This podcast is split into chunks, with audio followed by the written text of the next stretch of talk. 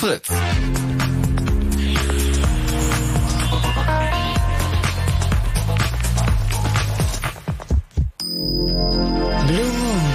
Die zwei Sprechstunden.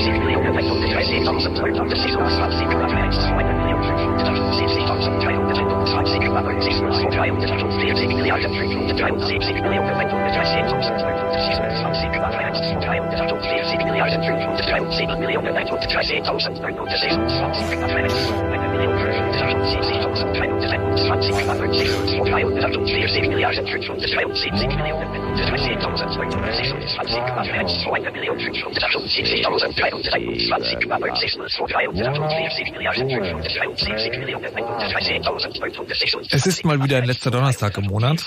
Ist mal wieder ein Malen nach elektronischen Zahlen hier im Radio. Im Blue Moon findet das Chaos Radio statt. Das Chaos Radio ist die Sendung, wo der Chaos Computer Club und äh, Anverwandte, Freunde und andere Entitäten, die sich möglicherweise auf unserer Welt rumtreiben, ähm, das Studio übernehmen und über ein Thema ihrer Wahl referieren. Und äh, da geht es heute, möglicherweise ist das für euch ein überraschendes Thema, weil es euch in der letzten Zeit gar nicht begegnet ist, Überwachung. Dazu begrüße ich ganz herzlich Andreas Bog. Schönen guten Abend. Simon Willnauer. Hallo. Und Joachim Charlotte. Hallo. Und Anna Biselli. Hallo. Uhu. von ferne zugeschaltet, wie man gerade gehört hat. Ähm, wer das alles im Einzelnen ist, ähm, stelle ich euch gleich noch vor. Bevor das damit losgeht, äh, möchten wir kurz mit Andreas äh, über die aktuellen Themen sprechen, die in dieser Woche auch angefallen sind. Dann geht es um Datenanalyse, also weil die ganze Überwachung, die ist klar, man weiß jetzt also, okay, irgendjemand sammelt alle unsere Daten und die Frage ist aber, was passiert denn eigentlich damit? Und es gibt so zwei, zwei Argumente, die, wo Leute sagen, naja, das ist alles nicht so schlimm. Das eine ist, ach komm on, da sind so viele Daten, da steigen die doch sowieso nicht durch. Das schaffen die gar nicht. Außerdem, wir schreiben einfach in jede E-Mail Bombe rein und dann ist das alles viel zu viel und verspammt und dann ist es zu. Hm, werden wir mal gucken, ob das wirklich so ist. Und die andere ist ja immer so, ne, ich bin ja sowieso nicht interessant. Also da müssten sie erstmal auf mich kommen. Und äh, da gibt es möglicherweise auch so gewisse Techniken, wie man so vollautomatisch verdächtig wird. Fasse ich jetzt mal ganz kurz zusammen, wie es dann wirklich funktioniert, das klären wir im Laufe dieser Sendung. Aber wie gesagt, erstmal die beiden aktuellen Sachen. Die eine ist ja, der Herr Snowden war jetzt im Fernsehen zu sehen und äh, das war ja nach äh, einer ganzen Weile das erste Mal, dass man den Typen, der für die ganze Aufdeckung des Überwachungsskandals überhaupt zuständig ist, dass man überhaupt wusste, dass der noch am Leben ist. Und ich habe keine schlaflosen Nächte, weil ich getan habe, was ich für nötig hielt. Es war das Richtige. Und ich werde keine Angst haben. Das, äh, und wie gesagt, ich, ich fand das tatsächlich sozusagen ein bisschen, ähm, ja, also gut, das zu sehen, weil man hat den, ich glaube, jetzt ein halbes Jahr lang nicht mehr gesehen. Der Herr Ströbele, unser Bundestagsabgeordnete, war angeblich da und hat ihn getroffen, aber man wusste eigentlich nicht so genau, ob er am Leben ist. Oder, Andreas? Naja, es gab natürlich schon Kontakte, aber tatsächlich ist es der erste öffentliche Fernsehauftritt ähm, überhaupt seit äh, den Veröffentlichungen und natürlich eine gute Nachricht, ja, er lebt noch. Ähm, viel Überraschendes hat er nicht erzählt, also auch aus dem Grund, dass er ja da dieses Arrangement mit Putin hat, er darf den USA nicht schaden und dafür bekommt er Asyl, also einen ähm, interessante Propagandaposition, die der Herr Putin da einnimmt. Mhm. Ähm, er will natürlich der USA nicht schaden, auf gar keinen Fall. Er ist ein großer Freund der USA und so weiter und so fort. Also ein interessanter neuer kalter Krieg, der da ausgebrochen ist. Ja, ähm, ich gebe deinen Spionen Asyl, dafür schickst du mir irgendwie schwule Sportler nach Sochi.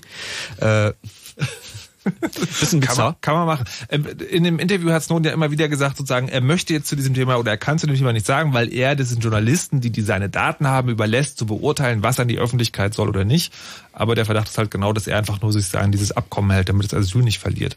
Ähm, da kann man ja übrigens noch schön spekulieren. Also er hat ja neulich auch diese ähm, so ein, so ein Chat-Interview gegeben, also wo er quasi live Fragen beantwortet hat auf einer Internetseite. Bringt er sich jetzt, also jetzt reine Spekulation und Position für das, für das nächste Asylland, weil der Asylantrag in Russland läuft ja aus im Sommer. Ja, na, die Frage ist, wo möchte er denn hin? Ne? Also welches Land würde ihm denn Asyl geben? Ähm, ich glaube, er würde gerne nach Deutschland. Äh, ich glaube, in Deutschland bekommen wir dafür keine passenden Mehrheiten, um das durchzuziehen. Ganz abgesehen davon, dass, ähm, äh, wenn man Herrn äh, Foschepot zum Beispiel glauben darf, da auch diverse Geheimverträge existieren, nach denen er sofort ausgeliefert werden müsste. Also Deutschland wäre technisch gar nicht dazu in der Lage, ihm Asyl zu gewähren, Aha. sondern wir müssten ihn ausliefern, entsprechend der Verträge, die wir haben. Von denen wir aber nicht wissen, ob es sie gibt und wie sie lauten? Ähm, äh, zum Teil ja. Also super. Historiker erzählen uns, es gibt sie, aber wie das Geheimverträge so an sich haben, ähm, sind sie geheim. Ähm, was bleibt ihm sonst? Brasilien? So irgendwie irgendwas in Südamerika? Ecuadorianische Botschaft? Ja, also ich, ich glaube, auf Dauer ist es ein bisschen ungemütlich. Es ist eine hm. Art Luxusknast, da würde ich, ja. glaube ich, auch nicht wohnen wollen. Aber apropos Deutschland, er hat ja, ähm, also A kam es tatsächlich in dem Interview auch an einer Stelle vor, wo er gesagt hat, na ja, ich habe ja schon sozusagen mehrfach versucht, Asyl zu beantragen. Ich weiß jetzt nicht mehr in welchen Ländern, aber zum Beispiel auch, und dann fiel der Name Deutschland. Ähm, was ich auch interessant finde, ich habe mit einem amerikanischen Science-Fiction-Autoren gesprochen, der sich auch sozusagen für so eine anderen Sachen ähm, interessiert, Bruce Sterling. Und der hatte die, also ich fand seine Sicht interessant, weil er meinte, ähm, entschuldigt mal Deutschland, ihr seid sozusagen von den Leuten, die jetzt nicht direkt an diesem Überwachungsding beteiligt sind, also diesen, äh, wie heißen sie, Five Eyes, diese, mhm. diese, mhm. diese großen Staaten, sondern da seid ihr eine der größten politischen Mächte.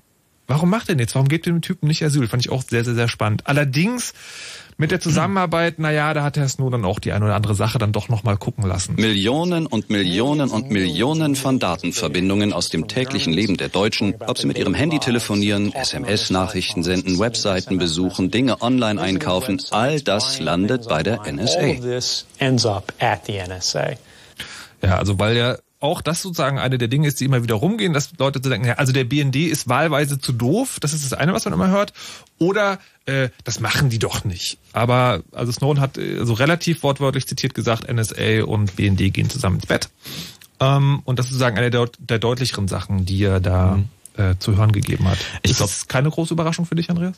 Ähm, eine mittelgroße. Ich glaube, das erklärt auch, warum das mit dem Asyl schwierig werden wird, ähm, weil Deutschland ja durchaus auch profitiert. Es gibt den Zugang zu dem X-Key-Score-System. Das ist etwas, was wir zumindest vermutet haben. Ähm, und auch dieses No-Spy-Abkommen, von dem ja immer viel geredet wurde, ist ja eigentlich weniger ein No-Spy-Abkommen, sondern der Versuch äh, Deutschlands aus der zweiten Klasse Partner der USA zur ersten Klasse aufzurücken. Also der Versuch aus den Five Eyes ein Six Eyes zu machen. So wir wollen auch gleichberechtigt mit den anderen Jungs mitspielen im internationalen Weltgeschehen. Ähm, und das ist auch, glaube ich, die wichtigste Botschaft, die darüber gekommen ist. Natürlich macht Deutschland damit, natürlich ähm, weiß der BND davon, natürlich benutzen die dieselben Systeme, da findet ein Datenaustausch, ein Informationsaustausch, äh, ein Austausch von Erkenntnissen statt, ein Austausch von Mitarbeitern, Schulungen und so weiter und so fort. Also Deutschland steckt einfach in der Überwachung genauso mit drin wie die ganzen anderen Länder, von denen wir gehört haben. Hurra! Sozusagen. Und dann gibt's ja die Idee, dass äh, die immer wieder zu hören ist, dass man das, äh, das nicht das Deutschland, vielleicht wäre das auch eine gute Idee, dass man das Internet sozusagen in Teile, in nationale Teile unterteilt. Und da ist das dann alles ganz sicher. Äh, diese, diese Idee, dass man quasi also sowas wie eine deutsche E-Mail zum Beispiel etabliert, hat der Herr Snowden auch eine Absage erteilt. Es wird die NSA nicht daran hindern, ihre Arbeit fortzusetzen. Sagen wir es mal so. Die NSA geht dahin, wo die Daten sind. Wenn sie es schafft, Nachrichten aus den Telekommunikationsnetzen Chinas zu sammeln, wird es ihr vermutlich auch gelingen, an Facebook-Nachrichten in Deutschland ranzukommen. Tja, ähm, gut, hätten wir das auch geklärt. Also nicht nur, dass der BND mit der NSA wahrscheinlich zusammenarbeitet, ähm, es hilft auch nichts, wenn wir unser eigenes Internet bauen. Keine große Überraschung, das haben wir, also ihr zum Beispiel schon immer gesagt, mit ihr meine ich jetzt, sag mal, Club und so Leute, die angeblich Ahnung vom Internet haben. Ja, die ganze Snowden-Geschichte ist natürlich ein einziges Told you so. Also wir haben es schon immer gewusst, wir haben es schon immer geahnt. Also die meisten Leute waren ein bisschen schockiert, wie weit es dann wirklich geht. Also es gab auf dem Kongress eine Präsentation von real existierender Überwachungstechnik, die die NSA eingesetzt hat in den Jahren 2008, also alles schon ein bisschen älter. Mhm. Aber wo, also wirklich abstruse technische Lösungen, die zum Beispiel darauf hinausliefen, dass man mit einer großen Mikrowelle von außen gegen die Hauswand strahlt und dann in einem Tastaturkabel zum Beispiel ähm, so eine Mini-Antenne drin ist, also noch nicht mehr Elektronik, sondern einfach bloß ein kleines Stückchen Metall. Und ähm, man von außen mit einer großen Mikrowelle mit einer hohen Leistung dagegen strahlt und das reflektierte Signal sich anguckt, um Überwachung zu machen, solche Geschichten, dass äh, auf dem Postwege Server abgefangen werden und dann in die Ethernet-Buchse, also der, da hinten, wo man sein Netzwerkkabel reinsteckt, diese Buchse, dass in diese Buchse ein WLAN-Router eingebaut wird, über den man dann Zugriff auf das Netzwerk hat und so weiter und so fort. Also eine ganze Liste von solchen äh, Techniken, wo man auch hinterher dasteht und einfach nicht mehr weiß, wie man denn überhaupt ähm, äh, gegen solche gezielte Angriffe vorgehen kann. Und das ist, glaube ich, eine der wichtigsten Erkenntnisse. Man kann viel tun, äh, was die äh, sogenannte Schleppnetzüberwachung angeht. Also das, worüber wir hier reden heute Abend hauptsächlich, ähm, dass man die großen Datenmengen nimmt, alles was anfällt, alles überwacht und versucht daraus Sachen zu extrahieren. Dagegen kann man, und das ist die einzige gute Nachricht, die wir haben äh, von Snowden, mit Kryptographie etwas machen. Ähm, gegen gezielte Angriffe kann man sehr, sehr wenig machen. Das war die eine Sache, ähm, die auch sozusagen, wie gesagt, den Weg ebnet für das, über das wir heute Abend sprechen wollen, nämlich die massive Massendatenüberwachung und dann auch Analyse. Dazu kommen wir gleich. Es gab noch eine zweite äh, Neuigkeit, Nachricht diese Woche, die mit dem Chaos Computer Club zu tun hat. Und zwar, ähm, also wenn ich es richtig verstanden habe, wird die, Bundesreg wird die Bundesregierung verklagt? Ähm, also so Strafanzeige gegen einzelne Politiker? Äh, ja, nicht nur das. Es gibt auch eine Klage vom Europäischen Gerichtshof für Menschenrechte. Ähm, die, äh, diese Klage vom Europäischen Gerichtshof für Menschenrechte halte ich tatsächlich für ähm, erfolgversprechender als die Strafanzeige gegen die Bundesregierung, weil mhm. wer ermittelt denn gegen die Bundesregierung? Das ist im Zweifel die Generalstaatsanwaltschaft. Und wer ist denn weisungsbefugt gegenüber der Generalstaatsanwaltschaft? Die Bundesregierung. Also das wird vermutlich nicht viel bringen. Das ist äh, eher ein politisches Signal, als dass da tatsächlich was passiert. Mhm. Ich verspreche mir von der Klage von dem Europäischen Gerichtshof für Menschenrechte tatsächlich sehr, sehr viel mehr, weil die ähm, unabhängig sind, die auf äh, anderen Grundlagen, nämlich auf den äh, vereinbarten Menschenrechten, die ja zum Beispiel auch im Vertrag von Lissabon festgelegt sind, werden auch im Anhang, aber immerhin verbindlich entscheiden können und ähm, einfach mal objektiv sich angucken können, ob das, was zum Beispiel die Regierung Cameron da tut, ob das, was äh, auch die Bundesregierung der BND tut, ob das überhaupt rechtmäßig ist, nämlich tatsächlich alle immer und überall komplett zu überwachen. So, sind sehr gespannt, was dabei rauskommt. Das geht jetzt gerade erst los. Und jetzt kommen wir zum eigentlichen Thema der Sendung. Also jetzt, wo wir uns noch mal eine Viertelstunde Zeit genommen haben, um wirklich zu zeigen, das mit Überwachung ist nicht nur so ein ausgedachtes Ding. Wissen wir, diese ganzen Daten fallen also irgendwie an. Und dann ist halt die Frage, was macht man damit? Und da begrüße ich jetzt nochmal einzeln vorgestellt die Gäste des heutigen Abends. Da haben wir zuallererst Joachim Charlotte, ein Linguistikprofessor. Ähm, wir werden später noch ausführlich drüber reden. Er rollt mit den Augen. Ist das was Schlimmes, ein Linguistikprofessor zu sein? Nein, das ist das Beste, was man werden kann. Okay, aber du kannst jetzt sagen, jetzt schon mal kurz erklären, was genau Linguistik mit Überwachung zu tun hat. Abgesehen von den Metadaten, die natürlich anfallen, sind viele Daten, die wir jeden Tag so produzieren, sprachlicher Art. Wir schreiben E-Mails, wir posten irgendwelche Sachen auf Facebook, wir twittern und ähm, all das kann man natürlich mit sprachlichen Methoden dann auch auswerten. Man kann dem Sinn, der, den wir mit diesen Worten verbinden, relativ nahe kommen, indem man sie mit der entsprechenden Software und den entsprechenden Algorithmen anschaut automatisch. Okay, also das ist schon mal der wichtige Punkt, auf den wir nachher noch genau aufgehen. Es muss nicht ein Mensch davor sitzen und sagen, okay, der hat was Böses gesagt, sondern man kann das, bis zu einem gewissen Grad zumindest, auch berechnen. Ja. Die Rolle des Menschen müssen wir dann nochmal diskutieren. Die diskutieren wir nochmal, aber wir gucken erstmal, was dann auch mit dem Computer geht. Dann haben wir Simon Willnauer. Der ist, äh, ich, er wird sich bestimmt auch gleich mit den Augen rollen heute, der Praktiker. Simon, was machst du? Also ich kümmere mich eigentlich mehr darum, die Software zu schreiben, die ähm, Linguisten und ähm, auch an, an Firmen ähm, oder die die die besagte NSA eventuell auch benutzen, um diese ganzen Daten zu verarbeiten und die Inform Inform Informationen daraus zu extrahieren. Warte, du schreibst die Software für die NSA? Naja, wir schreiben Open Source Software. Das heißt, sie könnten ah, okay. diese Software auch benutzen. Ja. Ähm, das ist ähm, äh, Fluch und Segen. Ne? Ähm, in dem Moment, wo sie frei ist, darf sie auch jeder benutzen. Mhm. Da kann man ähm, an der Stelle nicht so viel dagegen tun. Genau, und zu sagen, und du bist heute hier, weil du einer derjenigen bist, die sich damit beschäftigen, wie man Daten massiv, also massive Anhäufung von Daten verarbeiten kann. Richtig. Und das, wir wollen das vor allen Dingen deshalb klären, weil die Idee oder die, ja, wie soll man das sagen, sozusagen eine Hoffnung vielleicht auch immer ist, dass es so viele Daten sind, das könne man ja gar nicht alles bearbeiten, dass das möglicherweise doch geht und wie viel Aufwand es ist, das klären wir heute noch mit Simon. Und dann haben wir noch ähm, Anna zugeschaltet. Hallo nochmal Anna. Hallo. Die äh, das versucht, was wir heute in der Sendung auch versuchen, nämlich zu erklären, was man mit diesen Daten alles machen kann. Anna ist äh, Informatikerin und Bloggerin bei Netzpolitik, habt ihr möglicherweise schon mal gehört, ein Blog aus Berlin, und hat da so eine Artikelserie How to Analyze Everyone, also wie man wirklich jeden analysiert. Sind erst zwei Teile erschienen, aber es ist genau dieses Thema. Anna, worüber hast du da schon geschrieben? Ja, also bei dem ersten Artikel ging es einmal darum, dass es gerade diese Handygeschichte mit der NSA aktuell war. Das heißt, dass die NSA orten konnte, was man denn äh, mit Handyortung, ja, was man daraus extrapolieren kann. Das heißt, mit wem man unterwegs ist und mit welchen Menschen man sich wohin bewegt. Und der zweite Teil hat sich eben darum gedreht, um sprachliche Aspekte. Das heißt, wie ich rausfinden kann, ob ich irgendwas mag. Das heißt, wenn jemand meine Blogposts, meine Twitter-Posts, meine Facebook-Posts automatisch durchsucht, wieder feststellen kann, was ich so mag und welche Meinung ich auch zu bestimmten Themen habe. Das heißt, ob ich jetzt vielleicht ein radikaler Linker bin oder potenzieller ja, Terrorattentäter oder irgendeine andere Kategorie von Mensch. Wie viel über dieses Thema hast du gewusst, bevor du angefangen hast zu recherchieren? Das kommt ganz auf die Themen drauf an. Ja, also jetzt auch sagen, auf das letzte, auf diese sprachliche Verarbeitung. Das sprachliche Verarbeitungsthema war äh, sogar im Studium mal, äh, ist mir über den Weg gelaufen, nämlich in einem Seminar und das hat mich relativ fasziniert, weil ich eben mir gar nicht so bewusst dessen war, dass man Meinungen in großem Stil einfach automatisch analysieren kann und welche ja, Formen das annehmen kann und für wen das eigentlich interessant ist. Das heißt, dass das für ganz verschiedene ja, Interessensgruppen interessant ist. Einmal für die Werbeindustrie, für die NSA eben auch und vielleicht auch für den zukünftigen Arbeitgeber. Was hast du da entdeckt? Also wie funktioniert das? Also weil ich da habe immer noch so am Anfang gedacht, naja gut, also wenn du jetzt einen Text in ein Computerprogramm reinwirfst, dann kann es halt irgendwie die Buchstaben zählen und vielleicht noch irgendwie Groß- und Kleinschreibung und Rechtschreibung unterscheiden. Aber wie findet das dann daraus äh, aus, ob da eine Meinung dahinter steckt oder nicht? Das Erste, was man braucht, man muss dem Computer sozusagen beibringen, was eine Meinung überhaupt ist. Das heißt, der ist ja erstmal doof und sieht wirklich nur Buchstaben. Mhm. Und da muss man ihm einmal erstmal beibringen, was sind Wörter, was ist die Grammatik dahinter, was ist der Sinn hinter den einzelnen Wörtern und was ist jetzt wirklich diese Meinung. Und da gibt es eben verschiedene Modelle, wie jetzt das zum Beispiel eine Meinung dadurch gebildet wird, dass ich einmal das Meinungsobjekt habe, das worüber ich mir die Meinung bilde, dann habe ich von diesem Objekt bestimmte Unterobjekte. Wenn ich jetzt zum Beispiel über Politik generell rede, dann habe ich vielleicht eine andere Meinung zur CDU, als ich zu Angela Merkel habe.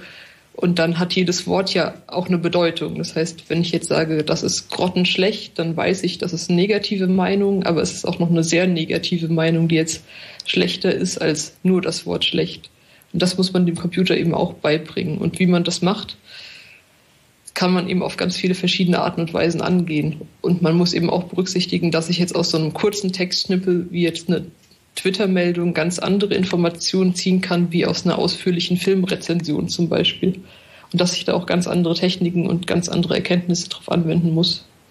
Hat dich die, die Ergebnisse deiner Recherche, haben dich dann erschreckt? Also was man da alles rausziehen kann aus diesen Sachen? Auf der einen Seite erschreckt, auf der anderen Seite auch fasziniert. Das heißt, auch die Schwierigkeiten, die es dabei gibt und vor allem die Bandbreite an, an Lösungen, die es dabei gibt, hat mich fasziniert. Und zum Beispiel auch Aspekte, die mir vorher gar nicht bewusst waren, nämlich, dass man nicht einfach so ein generelles Modell schaffen kann, sondern dass man auch für jede Sprache zum Beispiel ein eigenes Modell schaffen muss, dass man für jeden Kulturkreis eigene Modelle schaffen muss, dass es zum Beispiel einen Unterschied macht, ob ich jetzt aus Europa komme oder aus Asien, wenn es zum Beispiel um Ironie und um Färbung von gewissen Sprachkonstrukten geht und dass man vielleicht dann einfach nicht pauschal sagen kann, ich analysiere jetzt das Internet. Also sagen die äh, die die Analyse ist dann immer auf ganz bestimmte Dinge eingeschränkt. Also du in deinem Beispiel ist es zum Beispiel Filmkritiken. Ähm, jetzt ist ja die Texte, die du da geschrieben hast, sind alles aus öffentlich verfügbaren Informationen oder es bezog sich auf öffentlich verfügbare Informationen. Jetzt kann man nicht sagen, okay, wenn ich nichts mehr öffentlich ins Netz schreibe, dann kann mich auch niemand mehr analysieren. Aber das ist ja möglicherweise nicht das, was wir wollen, weil das Netz ja dann doch auch irgendwie cool ist und Spaß macht. Gibt es da irgendwie Techniken dagegen? Hast du da welche entdeckt zumindest? Du meinst Techniken dagegen, dass man sich analysieren lassen dass kann? Dass man sich analysieren oder? lassen kann, genau. Also kann ich eine meinungsstarke Filmkritik schreiben, ohne dass jemand meine Meinung, warte. Hm. Also ohne dass ein Computer meine Meinung rausfinden kann. Das Einzige, was man, glaube ich, wirklich verhindern kann, ist, dass der Computer rausfindet, dass es meine Meinung ist. Also das okay. heißt, man, es ist ja vielleicht gar nicht so tragisch, dass jetzt die Filmfirma rausfindet, wie gerade die breite Masse an Menschen ihren Film findet. Aber vielleicht will ich ja eben nicht, dass der Verfassungsschutz rausfindet, dass ich jetzt eher dem linken Spektrum angehöre. Das ist ja schon ein Unterschied von dem, was ich vielleicht verhindern will und was in Ordnung wäre. Mhm. Das heißt, ich kann zum Beispiel erstmal versuchen, nicht für jeden Dienst das gleiche Pseudonym oder sogar meinen Klarnamen zu verwenden. Wenn ich jetzt alles über mein eigenes Google-Konto mache und über meine Google Plus-Seite meine Meinung veröffentliche, ist natürlich klar, dass jeder weiß, was ich für eine Meinung habe. Aber wenn ich jetzt überall erstmal ein anderes Pseudonym und ein verschiedenes Konto und auch verschiedene Dienste benutze, ist es erstmal nicht so einfach. Und wenn ich dann auch noch durch Techniken wie Tor und so weiter verhindere, dass ich alles von der gleichen IP-Adresse mache, dann wird es eben noch mal schwieriger, die ganzen Einzelmeinungen, die ich verbreite, auf mich zurückzuführen. Man muss also viele sein im Internet, äh, das macht uns vielleicht schizophren. Was werden denn in einer Artikelserie die nächsten Sachen sein, die du bearbeitest, um rauszufinden, wie wir alle analysiert werden können? Das nächste, was ich geplant habe, ist ein Artikel über Techniken, wie man vorhersagen kann, wo man sich als nächstes aufhalten wird. Das heißt, da gibt es auch ganz, äh, sage ich mal, gruselige Geschichten, die eben aus Datensätzen, wo ich mich vorher aufgehalten habe, die zum Beispiel über mein Handy ermittelt wurden, bestimmen können, wo ich mich wahrscheinlich dann in der nächsten Stunde aufhalten werde oder wo ich mich wahrscheinlich hinbewegen werde. Okay, und das funktioniert schon, das wird schon gemacht oder ist es noch eine Idee, die in der Entwicklung ist? Das wird schon gemacht und es gab vor ein paar Jahren gab es da einen riesigen Datensatz zu. Das hat nämlich Nokia gemacht. Die haben Freiwillige in der Schweiz gefunden, relativ viele, die über einen ziemlich langen Zeitraum quasi ein Handy mit GPS-Sender mit sich getragen haben und eben fleißig ihre Standortinformationen weitergegeben haben. Und seit es diesen riesigen Datensatz mit jeweils den einzelnen Personen gab, ist da ziemlich viel Forschung passiert und ziemlich viele Leute haben sich da eben raufgestürzt und versucht, da Informationen rauszugewinnen und das Feld ist so ein bisschen aufgeblüht. Ja, das kann ja noch heiter werden. Jetzt ist ja, ähm, und das ist die andere Perspektive auf das, was du machst, du hast das ja für einen Blog geschrieben, für Netzpolitik.org, mit dem Ziel, das so zu erklären, dass du, hab ich zumindest verstanden, dass es möglichst viele verstehen. Weißt du, ob dir das gelungen ist oder was hast du für Reaktionen auf deinen Artikel bekommen? Also ich habe zum Beispiel jetzt, sage ich mal, von meiner Mutter die Reaktion bekommen, dass sie meinte, ach, das ist ja doch gar nicht so einfach und ja, da müsste man ja eigentlich mal was machen. Das heißt, dieses klassische, ja, da habe ich ja nichts zu verbergen und ich bin ja langweilig, zieht dann eben nicht mehr ganz, weil man eben dann auch sieht, dass vielleicht weiß man ja gar nicht, was man zu verbergen hat. Vielleicht denken ja die anderen oder vielleicht findet ja der Computer irgendwas raus, was nicht mal unbedingt stimmen muss und mhm. was dann doch plötzlich irgendwie verdächtig ist. Ich, wir hatten ja, also der Fall von André Holm ist ja relativ bekannt. Das heißt, der war Soziologe und hat über Gentrifizierung geschrieben und plötzlich stand eine Truppe bei ihm vor der Tür und meinte, er wäre in der militanten Szene unterwegs, weil er eben ungefähr die gleiche Wortwahl benutzt. Und er wusste ja überhaupt nicht, dass er angeblich irgendwas zu verbergen hat. Und das kann ja prinzipiell jedem passieren, weil so eine Software ja auch Fehler machen kann. Und das, das heißt, sozusagen, das, diese, diesen Effekt hast du mit den Artikeln auch erreicht. Ja, doch auf jeden Fall, weil eben diese Überwachung nicht mehr so abstrakt wird und man sich denkt, ja, da kommen Daten in eine Maschine rein und am Ende kommt irgendwas raus, sondern wenn man mal sich selber auch so ein bisschen reflektiert und sich überlegt, was an meiner Sprache und was an dem, was ich im Netz hinterlasse, könnte verdächtig sein, auch wenn es für mich selber relativ abwegig erscheint, merken doch viele, dass sie vielleicht nicht vorsichtig sein müssen, aber dass es nicht ausgeschlossen ist, dass sie plötzlich in so ein Raster fallen. Glaubst du, dass sich diese Erkenntnis, dass man die langfristig irgendwie durchsetzen kann oder wird es immer nur einigen wenigen vorbehalten sein, sich auf diese Art und Weise verrückt zu machen?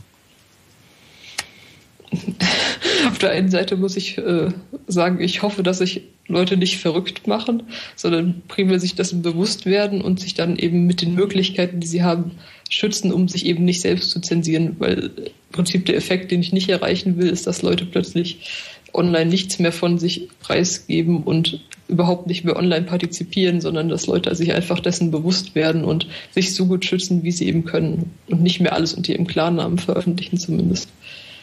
Okay, also auch das ist eine spannende Beobachtung. Man kann sich auch mit dem Thema, äh, was ist eigentlich durch Überwachung alles möglich beschäftigen, ohne gleich zu sagen, wir dürfen nichts mehr im Internet machen und müssen selbst unsere klarsten öffentlichsten Aussagen verschlüsseln.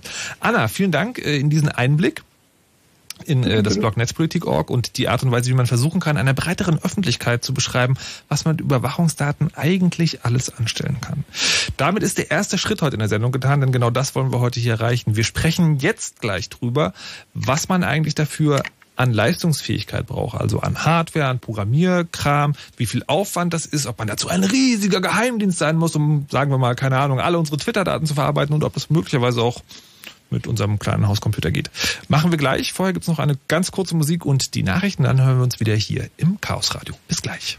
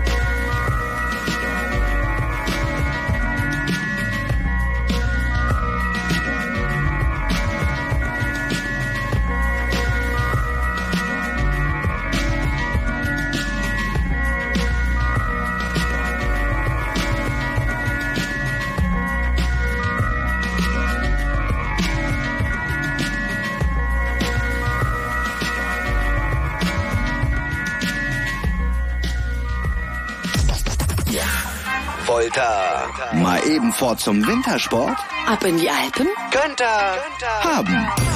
Auf die Piste? Fertig? Fritz macht mit bei den Präolympischen Winterspielen und gewinnt eine von fünf Reisen in Kärntens größtes Skigebiet, die Skiwelt Natzfeld. Und das nicht allein. Nein. Ihr plus eine Begleitung für eine ganze Woche, inklusive Flug mit German Wings, Hotel und Skipässe. Ab Montag immer bei den Radiofritzen. Am Morgen und am Nachmittag. Einfach gut Fritz hören. Mehr dazu fritz.de slash Piste. Auf die Piste, fertig, Fritz. Mal eben fort zum Wintersport. Ab Montag auf Fritz. Und das hört man. Um genau halb elf. Fritz Nachrichten. Mit Scarlett Olszewski. Kubosek. Ah, Sorry. Ah, oh Gott, Schlimm. der alte. Wir Mit üben. Scarlett Kubosek. Danke. Formel 1 Rekordweltmeister Michael Schumacher wird aus dem künstlichen Koma geholt. Schumachers Managerin hat heute bestätigt, dass die Narkosemittel jetzt nach und nach reduziert werden. Der Aufwachprozess kann aber sehr lange dauern. Schumacher war kurz vor dem Jahreswechsel beim Skifahren verunglückt. Wegen seiner schweren Hirnverletzungen hatten die Ärzte ihn in ein künstliches Koma versetzt. Bundeswirtschaftsminister Gabriel will die Energiewende nicht alleine gestalten. Der SPD-Politiker hat gesagt, dass er mit den Bundesländern zusammenarbeiten will. Bei der Energiewende gibt es Streit darüber, wie der Umstieg von Atom- und Kohlestrom am besten funktionieren könnte. Gabriel will die Förderung von Windkraftanlagen an Land kürzen und das kritisieren mehrere Bundesländer. Berlin hat das Studium für angehende Lehrer umgemodelt. In Zukunft wird es statt vier nur noch drei Studiengänge geben. Einen für Grundschulen, einen für Sekundarschulen und Gymnasien sowie einen für berufliche Schulen. Wer Sonderschullehrer werden will, muss zusätzlich das Fach Sonderpädagogik belegen. Ein Praxissemester wird eingeführt und das Referendariat wird für alle Lehrämter anderthalb Jahre dauern. Sport. Die Basketballer von Alba Berlin haben das Eurocup-Spiel in der Ukraine gewonnen. Bei Juschne gab es einen 68 zu 65 Sieg nach Verlängerung. Das Spiel musste um einen Tag verschoben werden, weil die Berliner bei ihrer Anreise im Schneesturm stecken geblieben waren. Das Wetter. Die aktuellen Temperaturen. In Berlin immer noch überall minus 4 Grad, nur Spandau minus 3 Grad. Cottbus und Angermünde minus 5, Potsdam und Falkensee minus 4 Grad. Nachts können noch einzelne Flocken fallen, es kann aber auch kurzzeitig sternenklar werden, bei Tiefstwerten um die minus 6 Grad. Morgen dann viel Wolken, aber kaum noch Schnee und Tauwetter bei bis zu plus 5 Grad. Verkehr. Stadtverkehr Berlin 100, Stadtring in beiden Richtungen stockt es immer mal wieder. Mitte die Wilhelmstraße ist zwischen Leipziger Straße und Behrenstraße in beiden Richtungen gesperrt, da ist ein Kran im Einsatz. Brandenburg A12, Frankfurt-Oder Richtung Berlin. Zwischen Grenzübergang Frankfurt-Oder und Frankfurt-Oder Süd hat's auf der linken Spur gekracht. 113, Zubringer Schönefeld stadteinwärts. Zwischen Schönefelder Kreuz und Dreieck Waltersdorf, da stehen Tiere am Fahrbahnrand. Und noch zur S-Bahn-Linie S2 bis Betriebsschluss wird der Abschnitt zwischen Blankenfelde und Lichtenrade unterbrochen. Stattdessen fahren da Busse. Zwischen Lichtenrade und Marienfelde besteht ein Pendelverkehr im 20-Minuten-Takt. Wo auch immer ihr seid, gute Fahrt. Fritz ist eine Produktion des RBB. Und wenn ihr einen ganz bestimmten Song aus der Fritz-Playlist sucht, dann seht sie euch doch einfach an. Die Playlist auf fritz.de. Fritz.de. Und das Auge hört mit, nein. Fritz.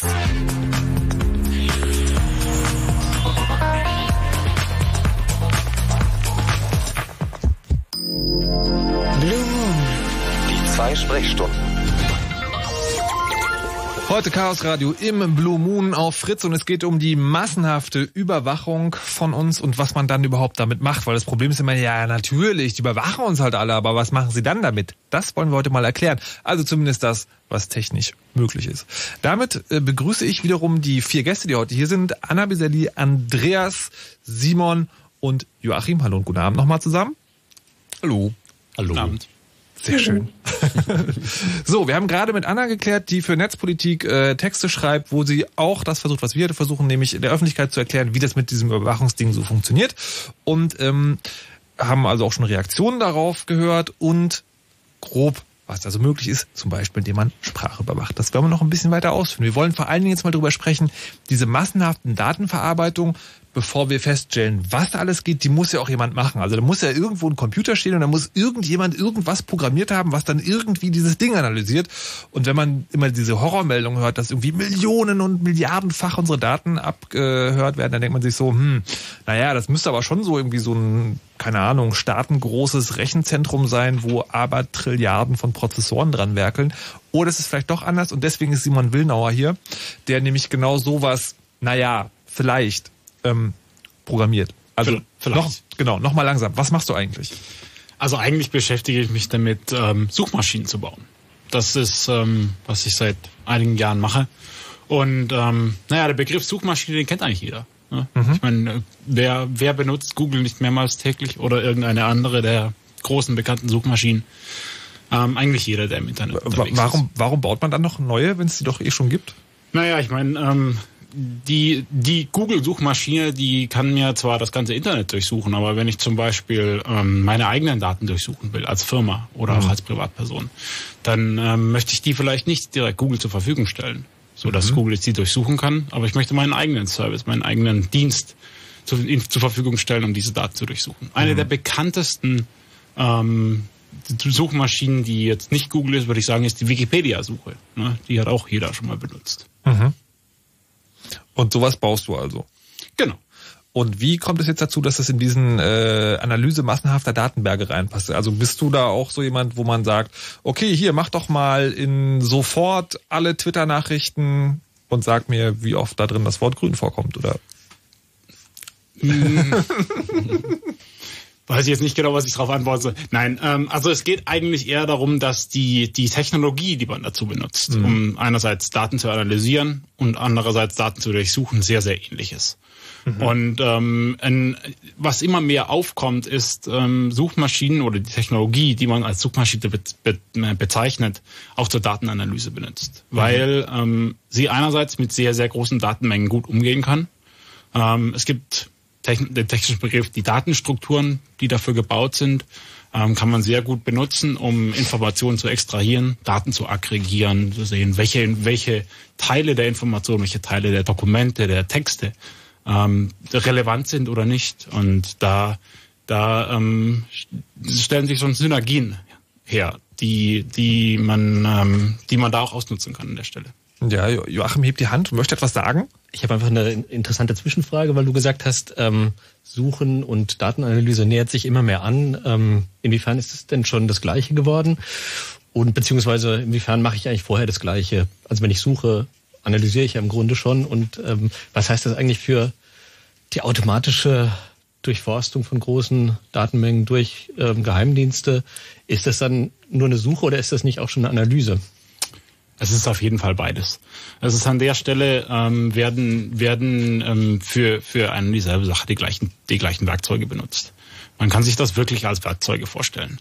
Äh, die die Werkzeuge allein machen es natürlich nicht. Ne? Wenn ich ähm, wenn ich einen Bagger fahren kann, brauche ich immer noch einen Bagger. Aber wenn ich einen Bagger habe, heißt es noch nicht, dass ich Bagger fahren kann. Ja, also ich okay. ja, da gehört immer da gehören immer beide beide Seiten dazu. Ja. Äh, einer ist auf der einen Seite die die Werkzeuge, um die Analyse ähm, wirklich auszuführen und das Wissen, ähm, wie man diese Werkzeuge benutzt. Und dann fehlen nur noch die Daten. Da kann es losgehen. Aber nochmal, man wirft diese Daten da rein, aber also in, in meinem einfachen Vorstellungsgeist ist es ja so, eine Suchmaschine ist letztendlich nichts anderes als eine Textsuche. Also wenn ich in einem Textdokument Steuerung F drücke, ein Wort eingebe, dann sucht mir das einfach die Erscheinungsstelle äh, in, in diesem Text heraus. Aber wenn ich jetzt Daten analysieren will, gehört ja anscheinend ein bisschen mehr dazu. Also na, die, das Spannende ist ja, wenn man dann versucht, Sachen zu verknüpfen. Also wenn wir mal bei den Twitter-Nachrichten bleiben. Ja, wir bauen ein System, wo alle Twitter-Nachrichten reinfallen. Mhm. Ähm, dann zu sagen, gib mir mal alle, in denen das Wort grün vorkommt, ist ja eine einfache Suche. Aber irgendwie, gib mir mal alles, wo irgendwie äh, Merkel und doof vorkommt. Das ist ja eine Verknüpfung dieser beiden Suchen und das ist ja schon ein Stückchen eine Analyse, nämlich irgendwie ein Vorkommen von diesen beiden Worten im selben Tweet. Und ähm, da ist, glaube ich, die, äh, also da kommen dann wieder die Analysten ins Spiel. Also Kollokation von von Suchworten ist äh, sozusagen der der Terminus äh, von der Analyseseite her. Und such mal die Twitter-Nachrichten, wo diese beiden Worte zusammen vorkommen das ist der, der technische Teil, die Suche. Also da an der Stelle verknüpft sich das. Aber es geht sozusagen tatsächlich schlicht und einfach um Textanalyse. Oder gibt es da auch mehr? Es gibt auf jeden Fall mehr. Ähm, geografische Analyse zum Beispiel. Wenn man jetzt zu den zu den ähm, verknüpften verknüpften ähm, Worten oder Texten auch noch eine geografische Information dazu setzt. Sagt, wo kommt diese Information her? Wo ist dieser Tweet, von wo ist dieser Tweet gesendet worden? Aus mhm. welchem, aus welchem geografischen Teil der Erde? Zu welchem Zeitpunkt? Und wie viele wie viele Tweets kamen zu einem, zu einem bestimmten Zeitintervall ähm, aus, aus einer bestimmten geografischen Location. Und kann man das dann auch sozusagen mit anderen Daten verknüpfen? Also man weiß ja von Twitter, Twitterern manchmal irgendwie, keine Ahnung, wo ihre Webseite ist, was für ein Geschlecht sie haben oder welchen Namen sie tragen oder irgendwie sowas? Ja, ich, also das ist das ist dann am, am Ende ein, wirklich eine Aggregation, die ich mir beliebig zusammenstellen kann. Mhm. Also ich kann ich kann aggregieren über ähm, wo kommen die Tweets her? Zu welchem Zeitpunkt? Ähm, welche Sprache hat die, diese Person benutzt auf ihrem Telefon? Ähm, sind, sind positive oder negative äh, Worte vorgekommen in den Tweets? Welche davon sind da vorgekommen? Ähm, und das, das ist auch wirklich, worauf es hinausläuft. Es ist nicht so, dass die Maschine mir hinterher einen Satz gibt und sagt, ich habe hier fünf Personen gefunden, die sich, die haben politische Absichten mhm. mit einer, in einer bestimmten Ausprägung. Sondern es geht eher darum, äh, zu sagen, ähm, in, im Moment kommen Informationen aus bestimmten Teilen der Erde, die ähm, eine, eine gewisse Aussage, eine positive oder eine negative Aussage über, über einen ein abstraktes Thema. Ja, da, also da können wir jetzt zwei Fragen. Also die eine ist sozusagen, wie viele von diesen Daten kannst du, also nur falls jetzt der Eindruck entsteht, ist es nicht so, dass du jetzt eine Twitter-Analysemaschine baust, sondern das nehmen wir jetzt gerade nur als Beispiel. Richtig. Genau. So, und ähm, jetzt stellt sich die Frage an, also A, wie viele dieser Daten kannst du denn gleichzeitig verarbeiten und dann wie schnell geht das? Also, weil ich denke immer noch, es ist die eine Sache, wenn ich so einen großen Textblock irgendwo reinwerfe und dann einfach drei Wochen warte, bis er analysiert ist und die andere ist genau, wie viel geht überhaupt? Also wie viel kann man da reinwerfen in, den, in die Maschinen, die du baust? Also das Spektrum ist da natürlich relativ groß. Ähm, die, das ist schwer, schwer abhängig davon, wie viel Hardware, also wie viel Computer ich am Ende zur Verfügung habe, um mhm. das Ganze aufzubauen. Ähm, aber es ist am, am, Ende des Tages wirklich nur eine Frage des Geldes. Mhm. Ich kann mir, wenn ich genug ähm, monetäre Mittel zur Verfügung habe, kann ich wirklich so viele Computer kaufen, dass das ähm, auch in einem ganz, ganz großen Stil, also Hunderten von Tausenden Dokumenten pro Sekunde ähm, in, in ein, zwei Sekunden ausgewertet ist. Also das ist durchaus möglich. Die, da kann man schon fast von Echtzeit sprechen. Okay. Wenn du jetzt monetäre Mittel sagst, von welchen Größenordnungen reden wir da? Hm. Also äh, lass uns einfach so das Beispiel nehmen, jemand kommt zu dir und sagt, Simon, sagt er, pass mal auf, ganz Twitter, bau das mal bitte. Was würdest du denn für eine Hausnummer veranschlagen? Oh, das ist sehr schwer zu sagen. Ähm, na, natürlich. Naja, aber reden wir von Fantastilliarden, Trilliarden, Nein. Millionen? Also ich würde, ich würde die, die, die gesamte, die gesamte Datenmenge von Twitter, ähm, weiß ich jetzt auch nicht genau, wie viel das ist. Ich habe gerade mal nachgeguckt, sind 500 Millionen Tweets am Tag. 500 Millionen Tweets am Tag. Ich meine, da braucht man schon eine ganz schöne Infrastruktur, um das wegzuschreiben. Ne? Mhm. Allein schon, allein schon, um es zu speichern, mhm. muss ich mir überlegen, was ist der, was ist der Speicherplatz. Das sind ja nicht nur die 140 Characters, ne? ja. nicht nur die 140 Zeichen, die man, äh, die da gespeichert werden, sondern es, es wird auch noch gespeichert, wann, wo, wo kommt das her, ähm, welch, von welchem Gerät kam das, ähm, zu welcher Uhrzeit etc. etc. Mhm. Ähm, da kommen natürlich schon ein Haufen Daten zusammen. Und ähm, naja, auf der einen Seite muss ich mir eben die Hardware anschaffen, dass ich das speichern kann, Festplatten, die groß genug sind. Ähm, auf der anderen Seite die, die, die Rechenleistung, um was zu verarbeiten. Und ähm, natürlich die Leute, die sich darum kümmern, dass diese Maschinen auch funktionieren. Mhm. Ja.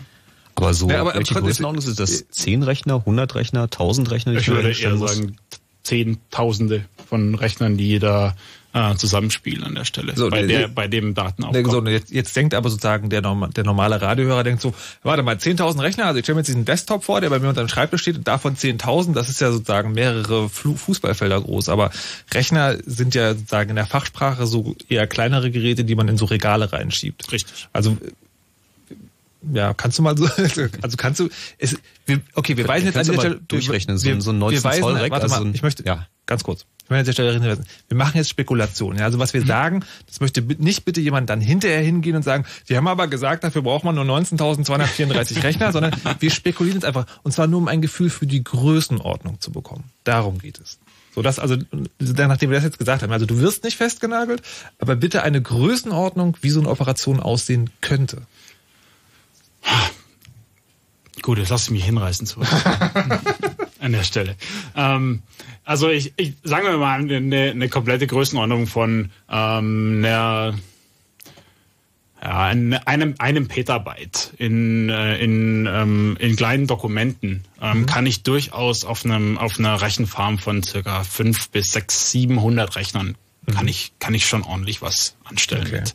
Und äh, 5, 6, 700 Rechner, das hört sich jetzt viel an. Ne? Das sind jetzt nicht 5, 6, 700 Computer, die ich neben hinstelle und die muss ich mir alle kaufen. Ähm, die kann sich jeder Normalsterbliche mit einer Kreditkarte innerhalb von 15 Minuten starten. Das ist sozusagen dieses Cloud, von dem wir mal alle reden. Wie, wie, wie teuer ist da einer? Das kommt darauf an, wie groß die sind. Ähm, da kann man aber bei, bei, bei einer kleineren Maschine kann man von sowas 30 bis 40 Euro pro Monat, mhm. wenn der einen Monat ja. durchläuft, okay. ähm, rechnen. Also äh, das heißt aber, wenn man sich das alles, was du jetzt gesagt hast, zu dem dich hast hinreißen lassen, wenn man das zusammennimmt, ist sozusagen, also die Analyse wirklich riesiger Datenmengen, zwar ein ordentliches Sümmchen, ja. aber durchaus eins, das man aufbringen kann. Ja, auf jeden also Fall. wenn man das sozusagen, wenn man da irgendwie Wenn wir die, das jetzt alles miteinander multiplizieren, kommen wir auf irgendwie 20.000 Euro im Monat für eine Maschine, die uns ganz Twitter in 24 Stunden auswertet. das hört sich dann schon wieder nicht mehr so viel an.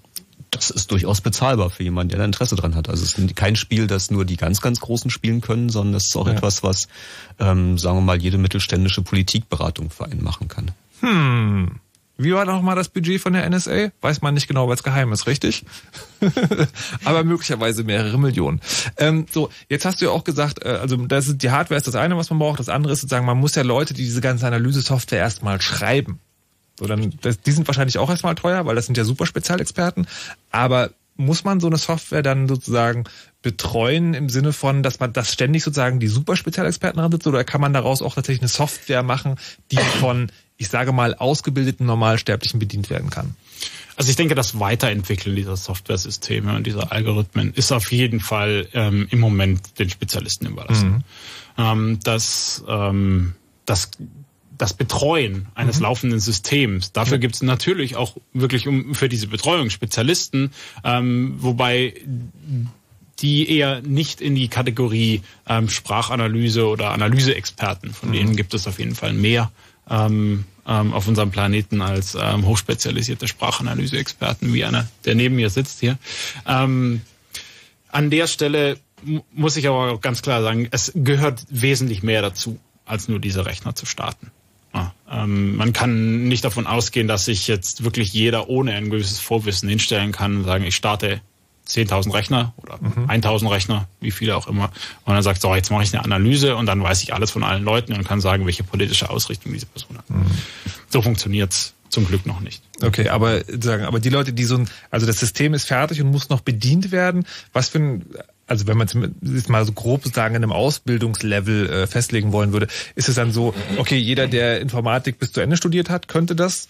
Oder muss man dann noch mal eine Spezialausbildung oder also so, das ist halt die Frage. Also klar, es kann halt nicht jeder, ist, also nicht jeder kann sich jetzt an diese Maschine setzen und aha, allmächtiger Überwachungsgott, sondern man braucht schon, man muss schon Informatiker sein quasi, aber wie, wie kompliziert ist es, auf diesen Wissensstand zu kommen? Ich, ich würde nicht sagen, dass ein Studium davon äh, da nötig ist an der Stelle, ähm, aber ein, fundiertes Wissen über Informatik ist auf jeden Fall sehr, sehr hilfreich an der Stelle. Ähm, was sehr, sehr wichtig ist, dass man sich dafür interessiert. Ne? Dann ähm, Ja. kann man mit den, mit den heutigen Mitteln und der, mit der, mit der Anzahl an Informationen, die da ist, äh, und der nötigen Zeit auf jeden Fall sehr, sehr, sehr viel interessante Informationen ähm, rausholen aus, aus bestehenden Daten. Ähm, ich, ich denke, dass die Hauptzahl oder die hauptsächliche ähm, ähm, Benutzer dieser Systeme oder die Entwickler dieser Systeme auf jeden Fall Informatik oder was ähnliches studiert haben. Ähm, Mathematik ist auch sehr hilfreich. Ähm, Linguistik, äh, gewisses, gewisses Wissen über die Sprache, die man analysiert, ist, ist, ist auf jeden Fall, würde ich sagen, ist vorausgesetzt, Ja. um, um da an der Stelle was zu reißen. Aber sozusagen um, weil es geht ja hier sozusagen um eine Machbarkeitsstudie. Ähm, wenn ich jemand wäre, der solche Leute anstellen möchte, dann müsste ich jetzt, dann habe ich jetzt nicht die Auswahl aus irgendwie zehn super Spezialexperten aus der Welt, sondern ich kann halt einfach sagen, gezielt Leute suchen, die halt ein informatisches Grundverständnis haben, die Bock auf so eine Arbeit haben, denen gebe ich gutes Geld in die Hand, sag hier, ich bilde euch nochmal ein System aus und dann ist das alles kein Problem. Auf jeden Fall. Ja, man muss ja auch sehen, dass man nicht eine Person braucht, die das alles auf einmal kann. Ja? Also man kann ja auch das aufteilen auf mehrere Köpfe, zum Beispiel die Leute, die hier hinterm Studio sitzen. Ähm, ich glaube, so unter uns würden wir so ein System auch zusammengenagelt bekommen. ähm, Ich koche den Kaffee. ich dachte, du machst dann Marketing, PR.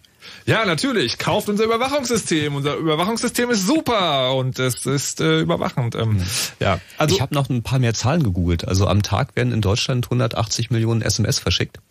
Das kann man jetzt auch mal hochrechnen aufs Jahr. Da sind das also ein paar Milliarden. Dann müsste man also, wenn man die äh, komplette SMS der Bundesrepublik auswerten wollte, bräuchte man dann wahrscheinlich nochmal das 20-fache von dem, was wir gerade ausgerechnet haben. Also mit einer flotten Million. Das ist in einem Budget eines durchschnittlichen ähm, Landesamtes durchaus noch drin. Könnte man sich auch ein System hinstellen, um alle SMS in Deutschland auszuwerten. Okay.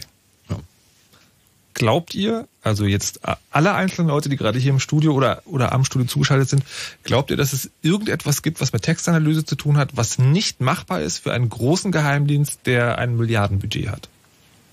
Also gibt es da überhaupt noch Grenzen? Ja. Welche? Welche Grenzen gibt es da noch? Das fängt bei ganz banalen Dingen an, so wie, äh, dass ein Text eine feste Bedeutung hat. Ja, also sozusagen in dem, in dem Diskurs, in dem wir jetzt stecken, ist es mhm. so irgendwie, es gibt einen Text, mhm. der ist irgendwie da, den können wir abschnorcheln und dann können wir den lesen. Okay. Dabei ist das ja gar nicht so, sondern Texte kriegen eine Bedeutung dadurch, dass sich ein Leser mit ihnen auseinandersetzt. Und das heißt, jeder Leser macht einen anderen Sinn aus dem Text. Mhm. Und das ist aber nicht etwas, äh, was äh, sozusagen dem Text fremd wäre oder was an ihn herangetragen wird, sondern das ist dem Text selbst und den Strukturen des Textes und den Strukturen der Sprache schon inhärent. Also das ist schon in der Sprache drin, dass sie nicht eindeutig ist, dass sie nicht. Ah, okay. Und, also, also und das ist schon mal so ein Punkt, das kann man halt nicht äh, so ohne weiteres abbilden. Lass mich das nochmal versuchen zu verstehen. Du sagst, man kann einem System zwar beibringen, eine Bedeutung aus dem Text rauszuziehen, aber man weiß nicht, ob es die richtige ist und man weiß auch nicht, ob es die ist, die der Typ gemeint hat, der es geschrieben hat, oder dass es die ist, die der Typ gemeint hat, der es, der es gelesen hat. Also genau. Also man kann sozusagen eine Bedeutung rausziehen. Okay. Also man schreibt dem Text eine Bedeutung zu, ja. und zwar mit der Macht, die dieses System eben hat und mhm. mit dem äh, mit dem Regime, was hinter diesem System steckt, also mit dem Kontrollregime und dem Strafregime womöglich. Aber ähm, ob das mit dem irgendwas zu tun hat, was äh, der Sinn dieses Textes für die Leserinnen und Produzentinnen gegebenenfalls gewesen ist, das das bringt uns dann gleich zu einem anderen spannenden Punkt, nämlich was die Leute mit dem Ergebnis machen, dass aus so einer Maschine rausfällt. Das würde ich gerne nochmal schieben zum Ende der Sendung, bis wir quasi alle Systeme erklärt haben. Ähm, okay, also sagen die, äh, also eine hundertprozentige Richtigkeit kann so ein System nicht, nicht garantieren. Was gibt's noch für Schranken? Also ich finde zum Beispiel irgendwie eine Schranke ist ja auch, dass der Mensch nicht mal 100% richtig erkennen kann, was ein anderer Mensch meint. Das heißt, es gibt so, so eine ungefähre Zahl, so 80, 90 Prozent der Texte wird vom Mensch richtig erkannt. Das heißt, findet der irgendwas gut, ist da vielleicht irgendwie eine Fehlinterpretation drin und besser als der Mensch kann ja mein System auch nicht werden, weil das System muss ja das lernen, was der Mensch ihm so reingibt. Das heißt, so eine klassische ja, HIFI-Aufgabe oder studentische Hilfskraftaufgabe ist eben eine riesige Anzahl von Texten zu nehmen und die in irgendeiner Weise zu analysieren und zu sagen, was in dem Text drinsteckt. Und wenn die eben Fehler machen, dann kriegt die Maschine ja schon fehlerhaftes Material, um zu lernen. Und dann kann ja auch die Maschine nicht hundertprozentig erkennen, was richtig ist. Okay, aber dann sozusagen sind wir wieder bei dem Punkt, dass es sozusagen keine hundertprozentige Sicherheit gibt in genau. den Ergebnissen, die uns sein System ausspuckt. Aber es geht tatsächlich schon ähm, viel mehr, als man gemeinhin glaubt. Also es gibt ähm, funktionierende Systeme, die zum Beispiel alle laufenden Fernsehprogramme äh, die Tonspur äh, in Text verwandeln, also aus dem gesprochenen Wort geschriebenes Wort machen und das dann auch live übersetzen. Die Qualität der Übersetzung ist ungefähr dann so wie Google Translate, ja. Also man kann sich da nicht wirklich drauf verlassen. Aber, und das ist das generelle Vorgehen, es reicht aus, um ähm, sozusagen äh, Verdachtsmomente zu sammeln, Stichworte zu erzeugen und ähm, einfach einen, einen menschlichen Analysten dazu zu bringen, sich das mal anzugucken. Also diese ganze Computergeschichte, die die ähm, sorgt am Ende nur dafür, dass die dass die Arbeitsleistung für die menschlichen Analysten, die am Ende da immer noch sitzen, sinkt, dass sie sich nur noch das angucken müssen, wo der Computer sozusagen gesagt hat, das ist verdächtig. Okay, da kommen wir gleich noch zu. genau. So, ähm, jetzt haben wir tatsächlich einen Anrufer. Wenn ihr Fragen habt, äh, könnt ihr gerne anrufen 0331 70 97 110, falls es euch an irgendeiner Stelle zu schnell geht. Zu langsam nicht, weil das soll heute wirklich jeder verstehen können, aber wenn es euch zu schnell geht, könnt ihr gerne anrufen und nachfragen. Und äh, André hat angerufen, 29 aus Löbe und hat eine Frage, die hat nichts mit Text zu tun, sondern mit Bewegung. Ich weiß gar nicht, ob wir dir da heute weiterhelfen können. Wir versuchen es mal. Hallo André. Naja, nee, ähm, die hat sich eigentlich schon geklärt, wie lange halten eigentlich digitale Daten? Wie lange halten digitale Daten? Hm. Äh, naja, also prinzipiell erstmal für immer. Aber vielleicht, ähm, vielleicht Simon, vielleicht kannst du das sagen, äh, wenn man mit großen Datenmengen arbeitet, ich bin ja so ein Mensch, äh, ich mache ich mache viel Audio und meine äh, meine Krankheit ist sozusagen von Projekten, die ich mache, hebe ich immer alles auf und so Audio-Rohaufzeichnungen sind wirklich sehr sehr sehr groß. Ich kaufe mir also häufiger mal neue Festplatten. Das reicht mich gerade so, wenn man so wenn man so große Datenmengen verarbeitet und die halt irgendwie analysiert, hebt man dann heutzutage das Ergebnis auf und speichert das ab oder sagt man sich, ach komm, die Platte kostet irgendwie ein Fünfer, die Rohdaten heben wir auch gleich auf. Also ich erstmal kommt es darauf an, was für eine Information man überhaupt extrahieren will. Mhm. Ähm, wenn es jetzt wirklich gerade um, um aktuelle Dinge geht, ähm, dann, dann hält man sich die Daten für die letzten drei Monate oder ähm, drei Wochen. Mhm. Ähm, Daten, die, die ähm, im großen Stil gesammelt werden über längere Zeit, ähm, werden häufig auch gefiltert. Das heißt, Informationen werden daraus extrahiert, die einerseits verarbeitet gespeichert werden und es werden Informationen weggeworfen. Das heißt, die, die Daten werden quasi ausgefiltert, die mhm. höchstwahrscheinlich nicht relevant sind für eine Analyse. So, so ein, quasi das Rauschen rauszufiltern. also äh, äh, ich versuche mal ein Beispiel auszudenken, sowas wie, wenn ich mir wir bleiben mal beim Beispiel Tweets. Wenn ich mir sozusagen alle Tweets aufschreibe, dann merke ich mir möglicherweise nicht die Sekunden, wann der Tweet gestellt wurde, weil für mich ist es egal. Ich will nur ungefähr die Tageszeit wissen und spare damit ein bisschen Speicherplatz. Sowas in der Richtung? Also ich würde eher sagen gesamte Tweets. Ähm, also okay. wirklich dann äh, sagen, diese Zahl kleiner zu machen, ähm, das gibt nicht den gewünschten Effekt, mhm. ähm, sondern eher Tweets, die höchstwahrscheinlich nicht relevant sind für meine Analyse. Ähm, da an, an, an, da an diesem Ansatz wird eher okay. ähm, gearbeitet, dass ich sagen kann, ähm, die, die Daten filter ich raus, die brauche ich nicht mehr. Ja, genau. Wann wird sowas weggeworfen, genau. Also da wissen wir von Snowden ja tatsächlich auch schon ein bisschen mehr. Und zwar ist es so, dass äh, der komplette Internetverkehr, also da, wo er angezapft wird, äh, drei Tage aufgehoben wird, drei Tage ähm, zum Abruf zur Verfügung steht und dann ähm, weggeworfen wird, es sei denn, äh, einer der Selektoren hat gegriffen. Also es gibt da so Suchbegriffe, nach denen durchsucht wird, was auch mal eine Telefonnummer sein kann oder eine IP-Adresse oder bestimmte Schlüsselwörter. Dann wird er aufgehoben. Also sozusagen drei Tage alles und dann danach das, wo irgendein System gesagt hat, das ist relevant. Alles klar. Okay, Adrian, hat er seine Frage beantwortet? Jo. jo. Sehr schön. Dann viel Spaß noch. Danke doch. Bis ich, dann. Tschüss. Ja. Ich glaube, was, was ein sehr interessanter Aspekt an dieser ganzen Sache ist, weil Andreas auch gerade meinte, eine bestimmte Telefonnummer oder ähm, ein bestimmtes Keyword. Mhm. Es ist nicht so, dass da irgendjemand sitzt und diese Keywords eingibt. Ähm, das macht niemand explizit. Mhm. Das ist, das ist auch der, der, der Trick oder das, was man verstehen muss an der ganzen Sache, ist, dass diese Algorithmen, diese Computer nicht explizit programmiert werden, sondern es werden Programme geschrieben, die, ähm, sag ich mal, smart genug sind, um diese Keywords, diese Telefonnummern zu finden. Ähm, und das dann natürlich dann auch im ganz, ganz großen mhm. Stil machen können. Also da auch wieder sowohl als auch, ja, die Telefonnummer von Frau Merkel stand explizit auf dieser Suchliste von Keywords, nach der gesucht wird. Aber es gibt auch das andere, nämlich die, die Algorithmen, denen man sagt, pass mal auf, böse funktionieren so und so, such uns mal alle, die böse sind. Es ähm, gab da so ein wunderschönes Beispiel in der Dokumentation einer Software, die Clusteranalyse macht, die also tatsächlich als Beispiel eine Terrorzelle der RAF äh, genommen hat, ja, so also wurde modelliert, so sieht das aus, ja, hier irgendwie klar und ähm, wer auch immer haben miteinander und kennen sich und haben telefoniert und sich getroffen und such mir mal Leute, die sich ähnlich verhalten. Und dann ploppen dann plötzlich Namen und Telefonnummern von anderen Leuten raus, die sich so verhalten. Terroristen. Ah ja. Wie man dazu kommt, wie man Daten genau analysiert und wie man sozusagen auch völlig vollautomatisch Leute verdächtig machen kann, das klären wir gleich. Wir haben jetzt eine kurze Musik hier im Chaos Radio und äh, danach geht es mit Joachim Charlotte weiter, der mal ein bisschen darüber erzählt, wie man eigentlich Textanalyse mit Maschinen macht.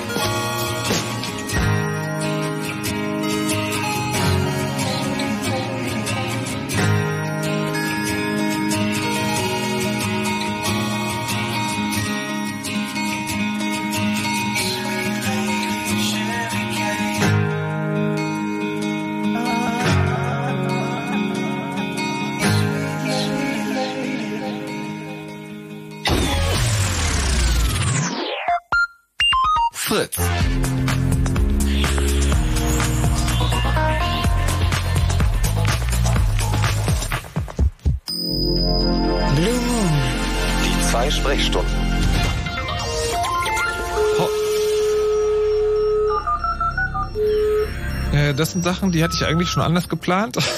Anscheinend ist es schiefgegangen. Aber immerhin habt ihr nochmal live gehört, dass es das, das Chaos Radio ist. Sowohl an einem Opener als auch an einem chaotischen Einstieg, den wir euch gerade hier gegeben haben. Das Chaos Radio ist die Sendung, wo der Chaos Computer Club mit Freunden zu Gast ist und äh, Dinge erklärt, die irgendwas mit Technik zu tun haben. Heute besprechen wir mal, wie das eigentlich ist mit der Datenanalyse. Ja, also die Geheimdienste haben diese riesigen Mengen Daten von uns und wissen alles, also zumindest theoretisch, weil sie haben diese großen Daten, aber da muss man ja irgendwie auch durchwarten und wie das geht und dass man das halt nicht von Hand machen kann, ist ja klar. Und wir wollen aber heute mal klären, was da eigentlich derzeit so möglich ist. Wir haben in der ersten Stunde geklärt, dass es da schon verschiedene Gebiete gibt, wo sich verschiedene Leute schon Gedanken gemacht haben. Und das ist, kann man auch so erklären, ähm, dass dann selbst Leute, die überhaupt gar keine Ahnung haben, sagen so, hm, möglicherweise ist an dieser Überwachungsparanoia doch was dran. Das hat uns Anna Biselli erklärt. Dann haben wir darüber geredet, äh, wie ist es eigentlich, wenn man so Hardware und Software baut, um große Datenmengen zu analysieren. Das hat Simon Willnauer gemacht. Und wir haben festgestellt, das ist schon teuer aber das ist nicht unvorstellbar. Also es ist so, man muss halt da schon irgendwie so ein bisschen viel Geld reinpumpen, wenn man da große, große Datenmengen bearbeiten will. Aber es geht. Es geht vor allem für richtig große Firmen oder für Geheimdienste, die möglicherweise mehrere Milliarden Budget haben. Und jetzt wollen wir den Ganzen noch die Krone aufsetzen und mal mit jemandem sprechen, der sich damit beschäftigt, wie man Texte genau analysiert. Ja, also die ganzen Nachrichten, das ist ja so die Idee heute, also all eure Texte liegen irgendwo rum. Aber was macht man dann damit? Joachim Charlotte ist Linguist, beschäftigt sich damit. Hallo nochmal. Hallo.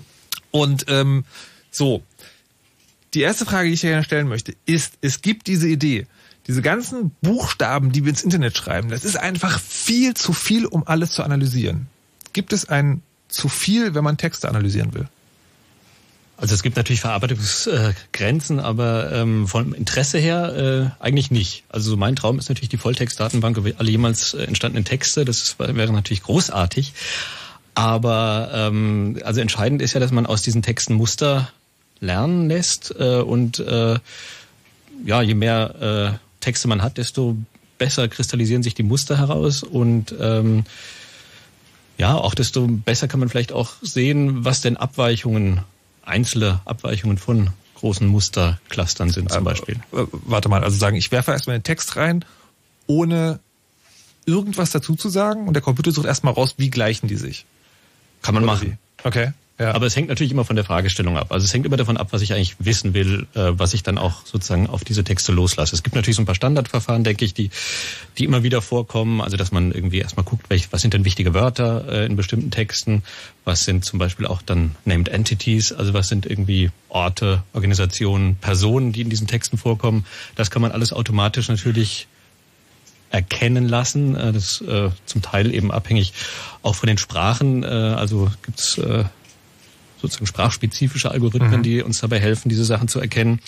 Und man kann dann da eben weitergehen. Also je nachdem, was einen interessiert, äh, kann man sagen, wir gucken uns eben Kollokationen an. Wir hatten schon davon gesprochen. Ja, nicht so schnell, nicht so schnell, nicht so schnell. Typische Wortverbindungen. Okay. Also ja. Äh, wenn man, äh, du hast ja auf dem Chaos-Kongress auch einen Vortrag gehalten über diese sagen Textverarbeitung. Und wenn man mit dir spricht, ist also eine der Fingerübungen scheint ja zu sein, herauszufinden, wer überhaupt einen Text geschrieben hat. Ja, also das ist ein, ein, ein Hobby. Nein, also äh, wir hatten es vorher äh, mit Multonymität. Äh, macht es Sinn, irgendwie mehrere Identitäten im Netz zu pflegen ähm, oder ähm, also wenn man eben sich möglichst unsichtbar machen will. Mhm. Ne? Also eine Gegenmaßnahme dagegen ist natürlich, ähm, dass man sagt, ja gut, wir versuchen jetzt Autoren, Autoren zu identifizieren, indem wir ihre Sprache angucken und nach gemeinsamen Features suchen, die sozusagen alle ihre sprachliche Äußerungen in allen Kontexten haben und so die Anonymität Anonymität aufzuheben oder zumindest zu lockern, muss man mhm. sozusagen. Ja. Das macht man, indem man äh, Texte nach wirklich sehr, sehr, sehr vielen Merkmalen äh, beschreibt. Also das sind äh, zum Teil äh, Merkmalsvektoren, die haben 300, 400, 500 Merkmale drin. Also ähm, da sind auch so absurde Sachen drin, wie irgendwie ähm, wie viele Wörter haben weniger als fünf Buchstaben beispielsweise ähm, oder aber auch andere Sachen, wie häufig benutzt jemand Konjunktiv, wie häufig benutzt jemand irgendwie äh, Das-Sätze. Ähm, also eine ganz komplexe Beschreibung dieser, äh, dieser Texte und ähm, dann kann man eben sagen, also Vektoren, die sich irgendwie äh, stark ähneln, äh, die müssen dann die Texte müssen dann von dem gleichen Autor sein. Das sind natürlich Zuschreibungen. Ja? Ähm, ich denke, ähm, als ich bin ja Soziolinguist eigentlich vom Hause aus, also ich beschäftige mich irgendwie wie Gesellschaft Sprache prägt und wie gesellschaftliche Praktiken Sprache prägen. Ähm, wir wissen natürlich, dass äh, Textsorten einen ganz entscheidenden Einfluss haben darauf, wie Sprache aussieht. Also das heißt, wenn wir alle hier in diesem Studio ein Erpresserschreiben schreiben, dann mhm. ähnelt sich das äh, dieses Erpresserschreiben sprachlich äh, wahrscheinlich, also die ähneln sich mehr, als wenn wir irgendwie unser Erpresserschreiben oder dein Erpresserschreiben mit deinen E-Mails vergleichen. Ne? Weil einfach die, wir orientieren uns immer an sozialen Mustern, wenn wir Texte schreiben. Ja? Mhm. Und ähm, das macht die Sache halt so ein bisschen schwierig. Auch wenn Informatiker uns manchmal glauben machen wollen, das sei gar nicht so schwer und eigentlich sei das alles gleich, aber es ist nicht so ganz einfach, ja. Okay, also das, ähm, hm, hm, das heißt, es geht oder es geht nicht. Also ähm, es gibt natürlich experimentelle äh, Settings, in denen das ganz gut funktioniert. Mhm. Aber ähm, ich weiß auch aus, äh, aus eigener Erfahrung und auch aus äh, Leuten, die damit professionell arbeiten, dass es mit äh, authentischen Falldaten sehr viel schlechter aussieht. Also sagen, wenn man, wenn man jetzt einen bestimmten Text nimmt und dann so denkt, okay, ich möchte jetzt wissen, wer den geschrieben hat, dann ist es schwierig, das wirklich mit Sicherheit zu sagen. Okay, aber man kann es versuchen, kriegt eine Idee davon. Wie ist denn das, wenn man, äh, wenn man in einem eingeschränkten Gebiet arbeitet? Also sagen, wenn man nicht sagt, okay, irgendwie ganz Deutschland, ein Text, wer war das? Ja. Ähm, aber wenn man sagt, irgendwie so Umfeld von 50 Leuten, ist es dann einfacher oder ist es dann schwieriger? Grundsätzlich viel einfacher. Mhm. Also, aber es hängt davon ab, wie stark sich die Leute unterscheiden in den Texten, ja. Also, aber es ist auf jeden Fall sehr viel einfacher, ja. Und man würde es auch gar nicht machen. Also äh, okay. ein Text ganz Deutschland, das wäre ziemlich sinnlos, weil man hat Hypothesen und die sollte man eher testen und äh, nicht so völlig datengeleitet davor gehen. Okay, also das, da geht dann, das ist da eher schon, äh, da geht es dann eher schon darum, dass man sagt, äh, okay, wir haben schon einen bestimmten Verdacht, ob es mal reingehen. Ja. Wie ist es denn mit dieser anderen Sache? Also, weil wir wollen ja heute eher über die über diese ganz großen Sachen. Was kann man denn da in dieser Richtung machen? Das halt sagen, wir haben jetzt irgendwie hier alle Daten, also Texte von allen Leuten. Was kann man denn da rausfinden? Ja, was willst du denn rausfinden? Moment mal, so war das nicht geplant. Ja, aber das ist die entscheidende Frage, die, die wir erstmal beantworten also, müssen. Naja, also ich kann es so persönlich sagen. Persönlich ist es so, ich twitter zum Beispiel mhm. und ich denke, dass ich sozusagen, ähm, also mir ist schon klar, dass wenn man meinen Twitter liest, dass man dann eine Vorstellung davon bekommt, wer ich bin, weil das natürlich in einer gewissen Art und Weise, auch wenn ich nicht über alles twittere, was mich bewegt oder was mein Leben ausmacht, lernt man da doch wie ich zum Beispiel bestimmt und so weiter und so fort. Trotzdem denke ich bin jetzt nicht unbedingt die Person, also die da auf Twitter ist. Und das ist halt die Frage. Also wenn ich, wenn ich so jetzt die Twitter, also alle Tweets von einer einzelnen Person von jemand analysiere, weiß ich dann zum Beispiel sowas wie, wie er drauf ist?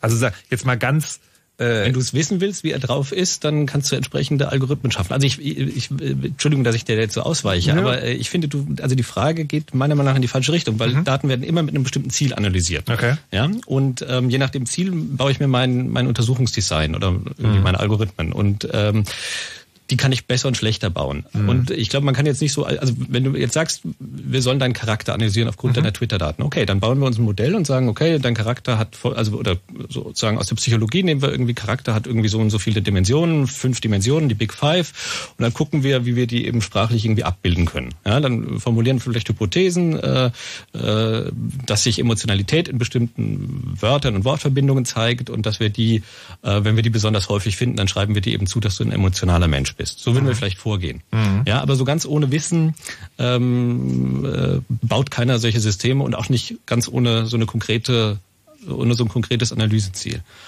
Und äh, in dieses Analyseziel und in dieses äh, in diese Konzepte geht eben ganz viel Weltwissen ein, ja, und ganz viele auch also sozusagen auch ja, Machtpositionen, ne? Also sozusagen, was ein Geheimdienst denkt, was ein Terrorist ist oder sowas, mhm. das äh, definiert eben er. Ja, und das definiert, darüber gibt es keinen gesellschaftlichen Diskurs und sowas, sondern das ist eine Definition, die dort gemacht wird und äh, dann, ja. Also vielleicht hilft es mal ein Beispiel anzugucken für real existierende Systeme, die tatsächlich automatisiert Texte auswerten und äh, auf der Basis davon Entscheidungen zu treffen.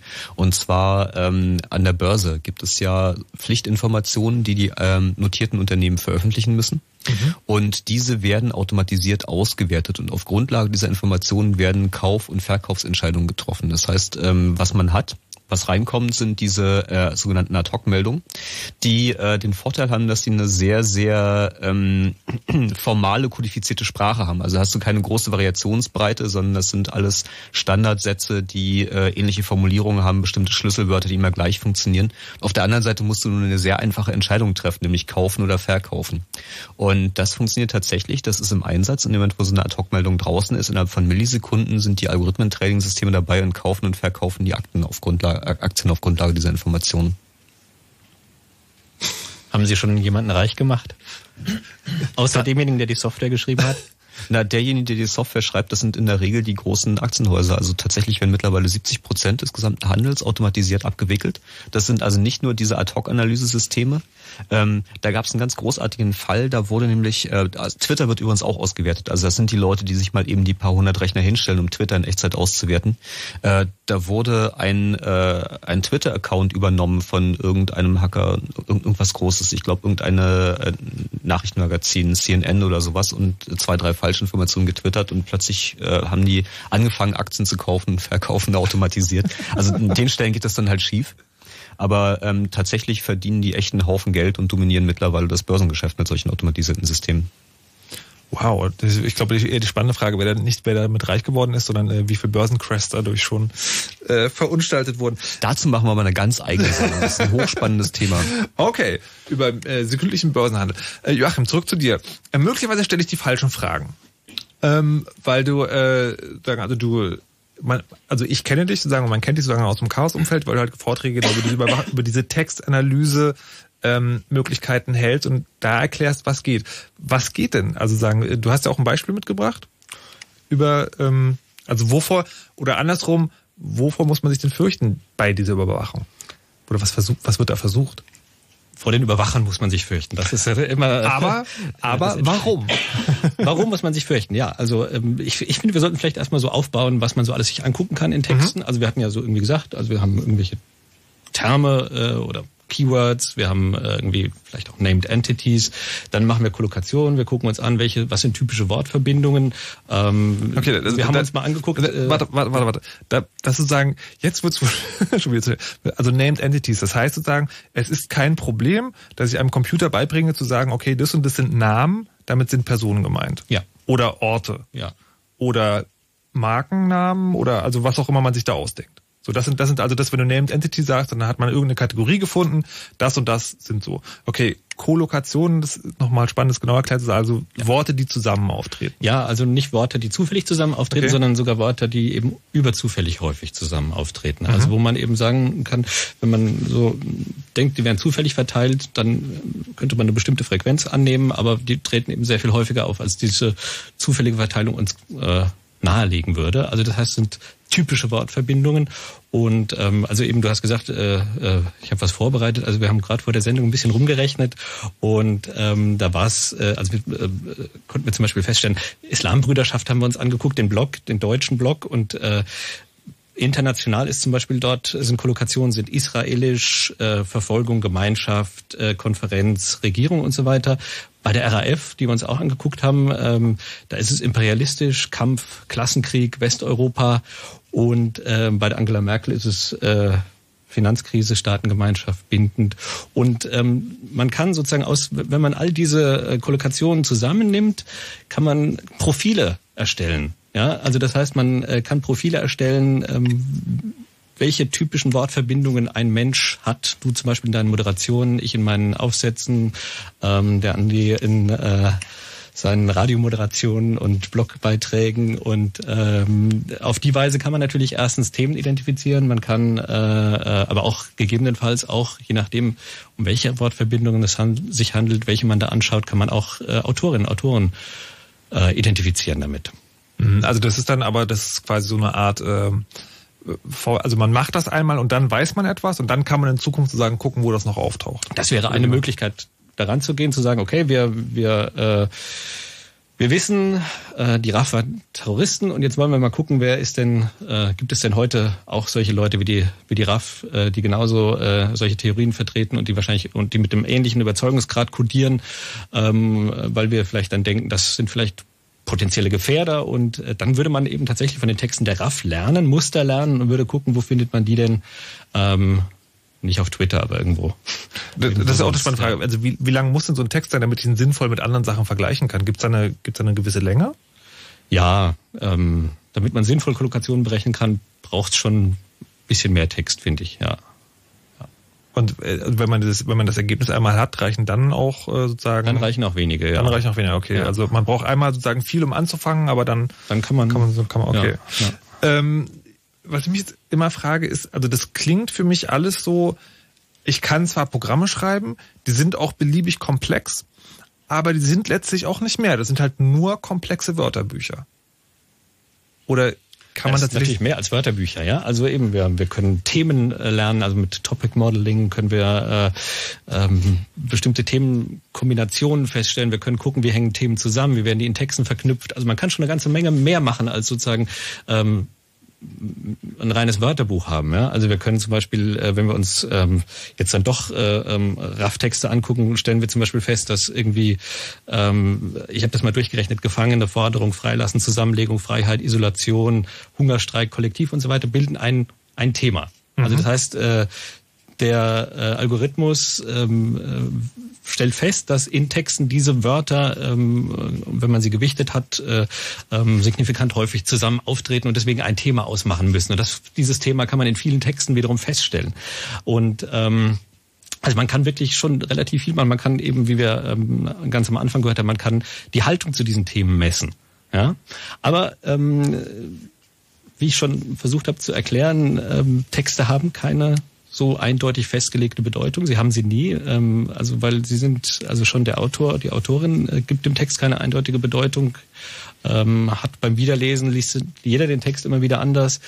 Und ähm, was die Leserinnen und Leser betrifft sowieso. Und ähm, all diesen Dingen wird äh, die computergesteuerte Analyse natürlich nicht vollständig gerecht und auch überhaupt nicht gerecht eigentlich, denn ähm, wir haben eigentlich den Anspruch, dass wenn wir den Text zweimal mit dem gleichen Algorithmus analysieren, dass es auch das Gleiche rauskommt. Das hätte ich jetzt erwartet, ja. Ja, aber wenn wir zweimal den Text lesen, kommt zweimal was anderes raus.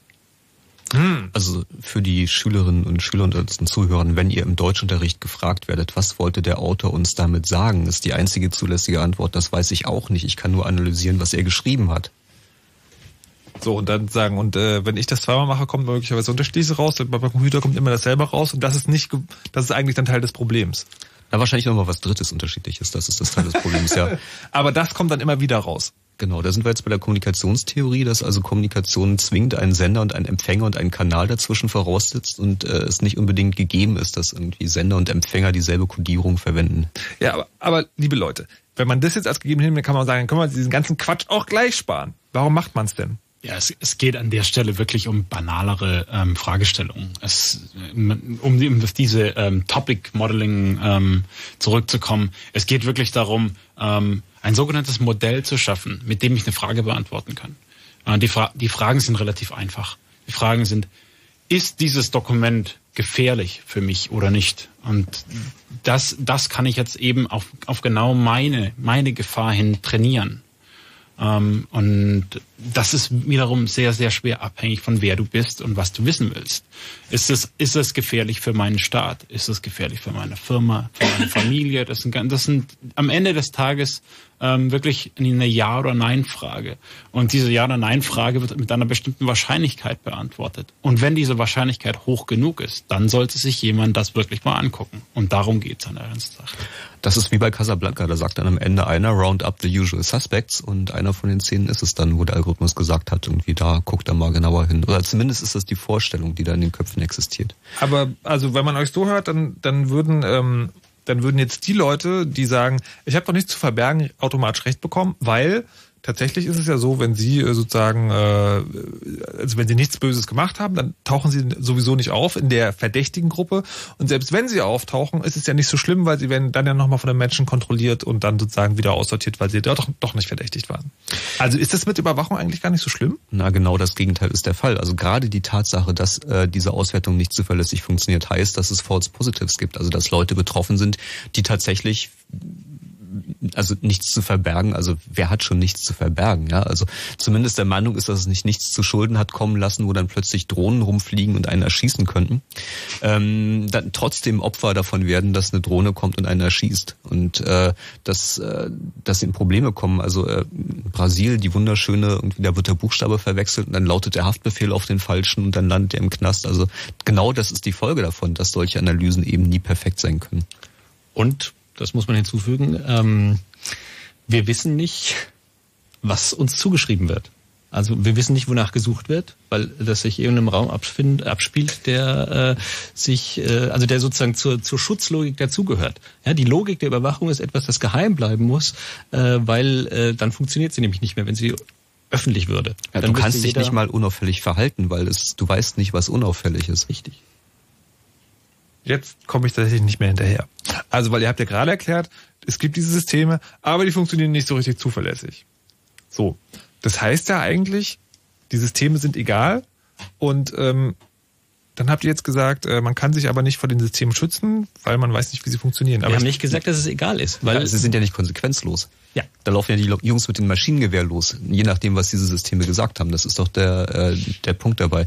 Dass sie nicht hundertprozentig funktionieren, ist das Problem. Das ist nämlich genau das Problem, dass halt die Jungs mit den Maschinengewehren möglicherweise zu den Falschen kommen, nämlich zu dir, weil du aus Versehen mit demselben Muster telefoniert hast wie die Terroristen auch. Also ich glaube, das Problem ist, dass die Leute mit den Maschinengewehren kommen. Davon abgesehen, ja.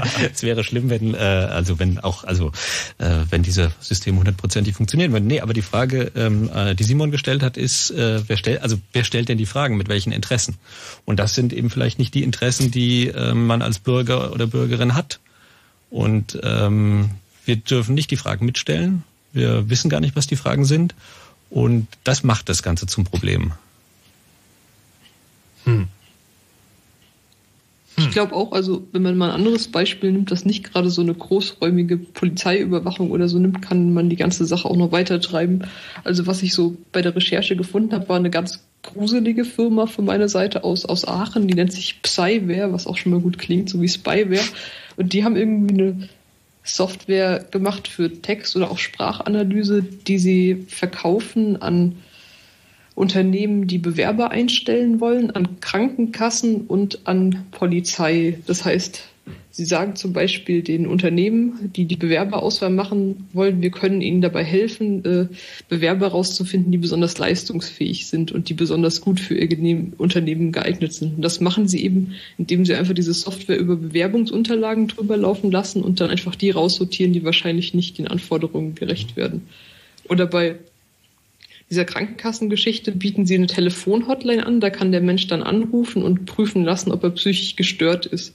Das heißt, sie sagen, psychisch gestört oder verängstigte Menschen haben eine bestimmte Wortwahl und in dem Fall auch noch eine bestimmte, ja, eine bestimmte Sprachfrequenz oder ein bestimmtes Sprachverhalten. Und dann können wir eben sagen, dieser Mensch hat wahrscheinlich irgendeine psychische Auffälligkeit. Und das ist halt der Moment, wo man richtig das Gruseln bekommt, weil wenn man das also wenn man so analysiert wird, ohne dass man das weiß, dann kann das ja noch ganz andere Konsequenzen haben. Dass dann vielleicht die Krankenkasse, bei der man nur anrufen will, um einzutreten, dass sie dann plötzlich sagt, nee, wollen wir nicht, weil sie sind ja vielleicht irgendwie psychisch gestört. Und wenn man das nicht mal mitkriegt, dann wird das Ganze ganz absurd. Und die meinen eben auch, sie verkaufen diese Systeme an Versicherungen, um dann eben eine Vorauswahl zu treffen, wer die Versicherung betrügen will. Das heißt, die Versicherung sagt dann aufgrund von einem Gespräch, das man am Telefon mit ihnen geführt hat, wo man vielleicht ein bisschen nervös war oder ein bisschen aufgeregt, weil gerade das Haus abgebrannt ist. Nee, sie sind auffällig. Äh, das ist wahrscheinlich Versicherungsbetrug. Das sind einfach so Anwendungsfälle, mit denen rechnet man nicht. Die sind jetzt nicht die große Überwachung, wo dann jemand mit dem Maschinengewehr kommt, sondern eine sehr alltägliche Überwachung. Und die Firma hat eben auch äh, gewisse Referenzen und sagt eben, ja, zu unseren Kunden gehören zum Beispiel die Actimonda Krankenkasse und eben auch die Polizei Nordrhein-Westfalen. Das heißt, man kann sich so ein bisschen, ja, weiß ich nicht, äh, ausmalen, wo das vielleicht noch überall eingesetzt werden könnte. Das zeigt ja eigentlich auch, dass die, ähm, dass die Kritik, die Algorithmen funktionieren, nicht richtig, äh, eigentlich nicht unser Ziel sein kann. Weil da könnte man immer noch sagen, machen wir die doch besser. Wir müssen einfach noch mehr. Das ist auch das, was ich, jetzt, was ich jetzt gerade sozusagen im Moment mitnehme, ja. Ja, also ich finde eben das Argument viel besser, dass äh, wir darüber diskutieren müssen, welche Fragen gestellt werden an diese Software, welche legitim sind, ähm, welche wir zulassen wollen als Gesellschaft und welche eben auch nicht. Das finde ich eigentlich die wichtigere Frage. Ähm, also was auf unsere Daten wie die befragt werden dürfen. Hm. Finde ich eigentlich irgendwie die wichtigere Frage. Ich finde das auch, glaube ich, eine ganz gute Stelle, um äh, mal zu erwähnen, dass es ja nicht nur um den Inhalt der Kommunikation geht, sondern dass das, was allgemein Metadaten genannt wird, also das, wo uns versucht wird zu beruhigen, wir, wir speichern ja nur die Metadaten in der Vorratsdatenspeicherung, dass das auch sehr, sehr viel aussagt. Dass es also nicht notwendigerweise nur um die Analyse der Texte geht, die man schreibt und äh, dem, was man sagt, sondern auch das, äh, wann man mit wem kommuniziert, schon sehr, sehr viel Aussagekraft hat, wo man sich befindet und so weiter und so fort. Und auch diese Information wird ja automatisiert ausgewertet. Also auch das ähm, kann man zum Beispiel äh, alle Telefongespräche nehmen, wer hat wen angerufen, Inhalte komplett wegwerfen, weil das ist ja vielleicht dann doch zu viel.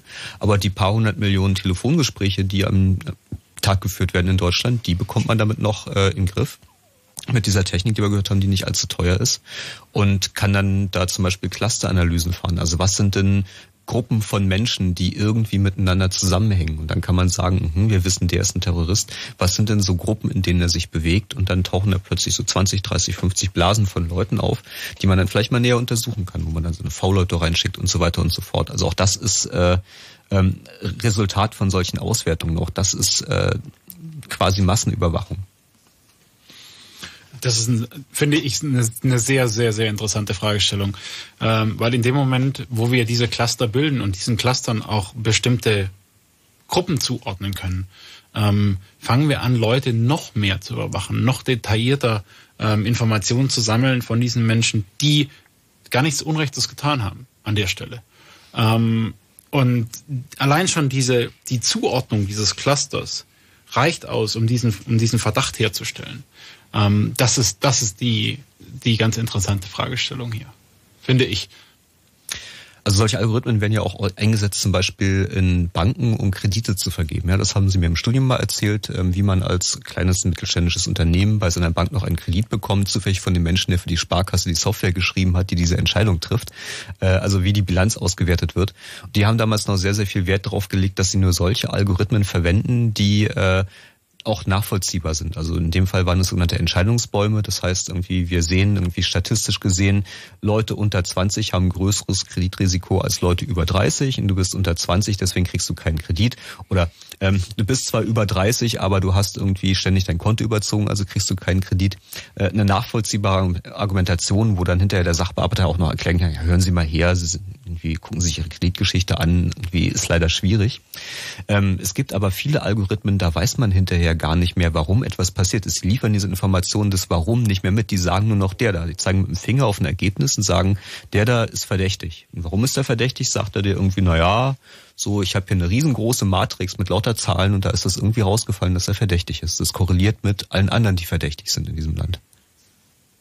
Also das ist das eigentliche Problem sozusagen an der Schleppnetzdatenüberwachung, dass man sagt, man hat irgendwie ganz, ganz viele Daten, die wirft man rein und dann lässt man sozusagen Systeme, die nicht ganz korrekt arbeiten, da drüber laufen und die sagen dann, okay, ähm, aus von dir ausgedachten Merkmalen 1, 2 und 3 sind diese Leute verdächtig. Genau, genau. Auch, auch nicht mehr nachvollziehbar, wie, die, wie dieses Ergebnis zustande gekommen ist. Also nicht mehr begründbar. Gleichzeitig hatten wir jetzt das Schufa-Urteil und äh, Schufa ist natürlich genauso eine, eine transparente Organisation, die Daten sammelt und äh, daraufhin Scores erstellt äh, über die Kreditwürdigkeit äh, von Personen. Und äh, diese Scores machen, also was sie machen, sind natürlich Zuschreibungen auf Menschen. Ja? Also mhm. wenn man in einem bestimmten Viertel wohnt, äh, ist das ein Malus oder ein Bonus, je nachdem, wie solvent die Mitbewohner in diesem Viertel sind.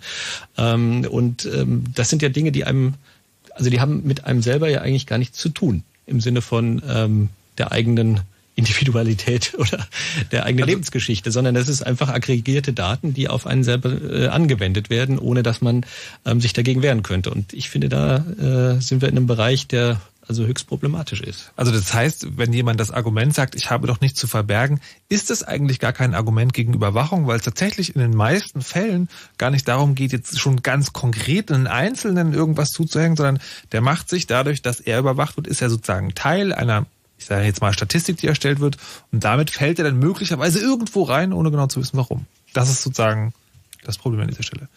Gut, also was haben wir gelernt? Es geht ganz schön viel aber es arbeitet unkonkret und das Problem ist, dass wir gar nicht genau wissen, was hinter den Kulissen alles passiert und trotzdem möglicherweise deswegen dran sind. Was die Konsequenzen daraus sein können, das klären wir gleich. Vorher gibt es erst nochmal die Nachrichten. Hier im Chaos Radio im Blue. Und danach machen wir noch eine letzte halbe Stunde weiter. Hey Mann, unter den ganz großen Shootingstars ist John Newman noch relativ Neumann. Fritz präsentiert John Newman live.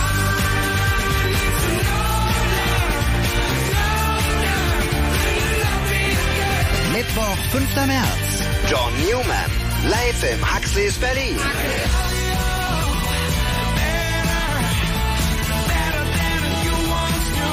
Schon echt groß, aber immer noch Neumann. John Newman. Präsentiert von Fritz. Immer gute neue Musik. Und das hört man. Um kurz nach halb zwölf. Fritz Nachrichten. Mit Scarlett Kubotschek. Formel 1 Rekordweltmeister Michael Schumacher wird aus dem künstlichen Koma geholt. Schumachers Managerin hat heute bestätigt, dass die Narkosemittel jetzt nach und nach reduziert werden. Der Aufwachprozess kann aber sehr lange dauern. Schumacher war kurz vor dem Jahreswechsel beim Skifahren verunglückt. Wegen seiner schweren Hirnverletzungen hatten die Ärzte ihn in ein künstliches Koma versetzt. Bundeswirtschaftsminister Gabriel will die Energiewende nicht alleine gestalten. Der SPD-Politiker hat gesagt, dass er mit den Bundesländern zusammenarbeiten will. Bei der Energiewende gibt es Streit darüber, wie der Umstieg von Atom- und Kohlestrom am besten funktionieren könnte. Gabriel will die Förderung von Windkraftanlagen an Land kürzen und das kritisieren mehrere Bundesländer. Berlin hat das Studium für angehende Lehrer umgemodelt. In Zukunft wird es statt vier nur noch drei Studiengänge geben. Einen für Grundschulen, einen für Sekundarschulen und Gymnasien sowie einen für berufliche Schulen. Wer Sonderschullehrer werden will, muss zusätzlich das Fach Sonderpädagogik belegen. Ein Praxissemester wird eingeführt und das Referendariat wird für alle Lehrämter anderthalb Jahre dauern. Sport. Die Basketballer von Alba Berlin haben das Eurocup-Spiel in der Ukraine gewonnen. Bei Joschner gab es einen 68 zu 65 Sieg nach Verlängerung. Das Spiel musste um einen Tag verschoben werden, weil die Berliner bei ihrer Anreise im Schneesturm stecken geblieben waren. Das Wetter. Die aktuellen Temperaturen in Berlin immer noch überall minus 4, nur Spandau minus 3 Grad, Cottbus und Angermünde minus 5, Potsdam und Falkensee minus 4 Grad. Nachts kann es vereinzelt noch ein bisschen schneien, es kann aber auch andererseits ganz kurzzeitig sternenklar werden bei Tiefstwerten um minus 8 Grad. Morgen dann viele Wolken, kaum noch Schnee und vor allen Dingen Tauwetter bei Plusgraden plus 5 Grad maximal. Verkehr. Stadtverkehr Berlin 100, der Stadtring in beiden Richtungen, immer noch abschnittsweise stockender Verkehr. Mitte die Wilhelmstraße ist zwischen Leipziger Straße und Bärenstraße in beiden Richtungen gesperrt. Da ist ein Kran im Einsatz. Brandenburg A10 südlicher Berliner Ring Richtung Dreieck Spreeau. Zwischen Königs Wusterhausen und Niederlehme steht ein kaputter Laster. A12 Frankfurt-Oder Richtung Berlin zwischen Grenzübergang Frankfurt-Oder und Frankfurt-Oder Süd. Da hat's auf der linken Spur gekracht. Und noch zur S-Bahn, die S2 bis Betriebsschluss wird der Abschnitt zwischen Blankenfelde und Lichtenrade unterbrochen. Stattdessen fahren da Busse. Zwischen Lichtenrade und Marienfelde besteht Pendelverkehr im 20-Minuten-Takt. Worum ihr seid, gute Fahrt. Fritz ist eine Produktion des RBB. Und wenn ihr den Fritz Night Flight von letzter Nacht verpasst habt oder ihn einfach nochmal hören wollt, dann hört ihn doch einfach nochmal. So oft ihr wollt und wann ihr wollt. Eine Woche lang im Musikstream. Musikstream auf fritz.de. Fritz.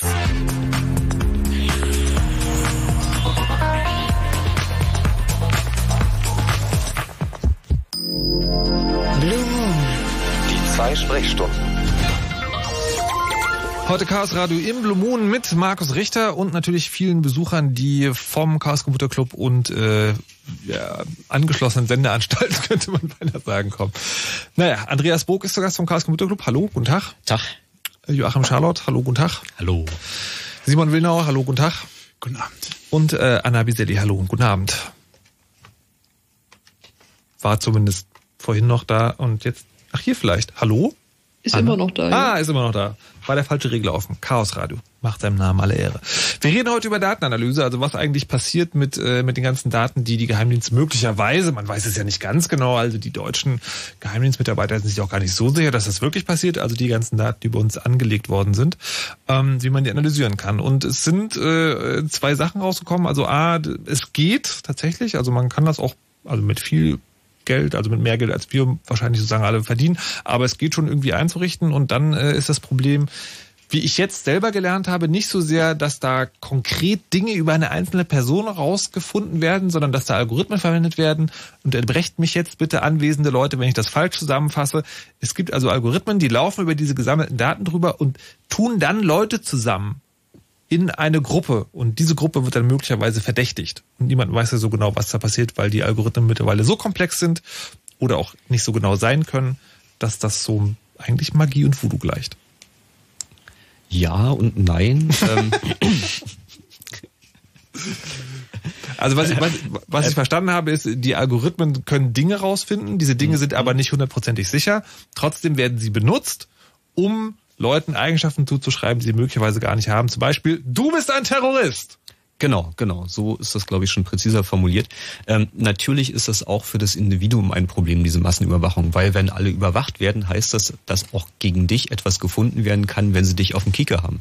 Also wenn erstmal rausgekommen ist, ja, äh, du bist Terrorist, mhm. dann äh, gibt es da natürlich unglaubliche Mengen von Daten, die da rumliegen, mal zu gucken, wie schlimm du wirklich bist und wie böse du wirklich bist. Und ähm, das ist im Zweifelsfall irgendwie, keine Ahnung, wenn du nicht Terrorist bist, sondern sagen wir der politische Gegner des gerade ähm, herrschenden Diktators, ähm, äh, auch ein Problem für dich. Also das ist dann nichts mehr, wo die Algorithmen das Problem sind, sondern wo die Überwachung das Problem ist. Also das Algorithmen System würde doch nie jemand missbrauchen. Nein, natürlich nicht. Okay, wir haben noch einen Anrufer tatsächlich, das ist der Mario und der hat, äh, Achtung, ja, die Sendung hat internationale Resonanz gefunden. Mario ruft aus den USA an. Hallo und guten Abend, Mario. Mario. Hallo. Hallo. Guten Tag. Warum rufst du an? Ähm, ja, äh, ich würde gerne wissen, ob diese äh, Programme nur eine Quelle überwachen, zum Beispiel SMS oder, oder Twitter oder können, können diese Programme auch feststellen, dass ich mehrere Chats benutze oder von mehreren Accounts äh, schreibe? Also wir hatten die Frage sozusagen zu Teilen schon beantwortet. Nämlich, also ja. es lässt sich sozusagen erstmal nicht vollautomatisch darstellen, aber man kann sozusagen äh, Autorenschaften von Texten tatsächlich versuchen ja, Moment, festzustellen. Das ist ja nicht das Einzige, worüber man Analysen machen kann, also über diese Autorenschaft, sondern auch so über sowas wie Gleichzeitigkeit. Ja, ähm, es gibt bei der NSA eine Fraktion, die, wie mein Insider berichtet, die Pokémon-Fraktion genannt wird ähm, sammeln sie alle. Also die wollen einfach alle Daten, alles was anfällt, wollen die haben. Und das heißt natürlich nicht nur SMS, sondern auch alle Chatsysteme, an die sie ihre Finger kriegen. Und das heißt natürlich insbesondere solche Chatsysteme, an die einfach ranzukommen sind, weil sie alle über einen zentralen Server laufen, der auch noch bei amerikanischen Firmen steht. Also wenn du bei Yahoo chattest oder sowas, kannst du davon ausgehen, dass das alles mitgeschnitten wird. Und ähm, die Analysen darüber, welche Accounts möglicherweise dieselbe Person sind, laufen dann zum Beispiel über zeitliche Korrelation. Ja, irgendwie, ähm, wann ist der Account online gegangen, wann ist er wieder offline gegangen? Ähm, gibt es möglicherweise Überschneidungen in den Leuten, äh, die mit ihnen reden? Und da fallen relativ schnell äh, die äh, zusammengehörigen Accounts raus. Also wenn man sich guckt, die, die sich immer gleichzeitig einloggen, die sich gleichzeitig ausloggen. Und äh, genau solche Suchen sind auch äh, etwas, was sich relativ leicht darstellen lässt. Also ähm, wenn wir 100 Milliarden Login-Ereignisse in der großen Datenbank haben, zu sagen, finde mal alle raus, die innerhalb von fünf Sekunden passieren und dann die äh, äh, sortiert nach äh, der Häufigkeit von Pärchen. Das ist eine typische Suchanfrage, die so ein System darstellen kann. Da fällt dann raus, ja, irgendwie loggt sich immer da ein mit demselben System und deswegen gehören die Accounts zusammen. Geht auch auf Twitter. Mario, ja. beantwortet das deine Frage? Ähm, ähm, eigentlich läuft es auf was anderes hinaus denn noch. Ähm, wenn ich nur äh, einen bestimmten Chat benutze für Spiele, sind ja, keine Ahnung, ein paar Kriegsspiele oder was auch immer so im Internet zu spielen ist mit Clans. Äh, wie schwer oder ist es möglich äh, herauszufinden, dass es sich um ein Spiel handelt in diesem Chat oder könnte eine Person aufgrund dessen in ein Raster fallen, dass er ein Terrorist sein könnte, weil über Ko Koordinaten gesprochen wird, die, die man angreifen will oder Okay, ähnliches. was, ich versuche mal deine Frage zu übersetzen. Was du, also wenn ich richtig verstanden habe, ist, du spielst, sagen wir, nur das Beispiel wegen Counter-Strike und unterhältst dich in einem Chat darüber, ey, da hinten in der Hausecke steht einer, schieß den mal bitte in den Kopf. Und deine Frage ist, ob jemand sozusagen, der das automatisch analysiert, unterscheiden kann, ob du da über ein Spiel sprichst oder ob du gerade wirklich jemand in den Kopf schießen willst. Richtig. Ah, okay, das ist die Frage. So, wir sind also bei zweideutigen Sachen an, äh, angekommen. Also da unterhält sich jemand sozusagen über in, in den Kopf schießen und äh, die Frage ist jetzt, kann das System unterscheiden, ob das zwischen einem Spiel ist oder nicht? Also das ist natürlich für den, der die Systeme baut und der die Informationen haben will, der die Frage stellt, ähm, von hohem Interesse, dass dieses, dass man diese Unterscheidung treffen kann. Ähm, man, man möchte ja die diese sogenannten False Positives, also die die Dinge, die ähm, angezeigt werden, obwohl sie gar keine echten Treffer sind, gar keine echten Also Signale sind. Man möchte einen Gamer nicht zum Attentäter machen. Richtig, genau. Ähm, weil das würde ja auch bedeuten, wenn ich ähm, jemanden, jemanden erkenne als einen potenziellen Attentäter, dann muss ich oder dann wird der Staat, der Überwachende, ähm, Himmel und Hölle in Bewegung setzen, um das zu verhindern, was ja natürlich auch ein sehr, sehr großer Aufwand ist. Mhm. Ähm, und das ist, also zumindest meines Erachtens, nicht von Interesse des Überwachenden. Man möchte eine Information Das- haben, die korrekt ist. Das ist schon mal ein Punkt, den ich auf die, auf die. Zunge zergeben muss. Dem Staat ist nicht daran gelegen, niemanden falsch zu verdächtigen, sondern er schaut möglicherweise einfach nur den Aufwand, den Ja, die du so- musst die Kosten Ja, sehen. das sehe ich gerade, genau. So, also das heißt, er ist daran interessiert. Aber ist es dann auch umsetzbar? Ist sicherlich auch wieder endlich. Also was sicherlich äh, niemanden beruhigen wird, ist, dass äh, natürlich auch Chats in Computerspielen überwacht werden und möglicherweise sogar mit der Argumentation, naja, das wird benutzt, um Terroristen auszubilden. Das klingt erstmal ein bisschen absurd, bis man rausfindet, dass die Armeen tatsächlich ihre Soldaten an ähnliche Software trainieren. Ja?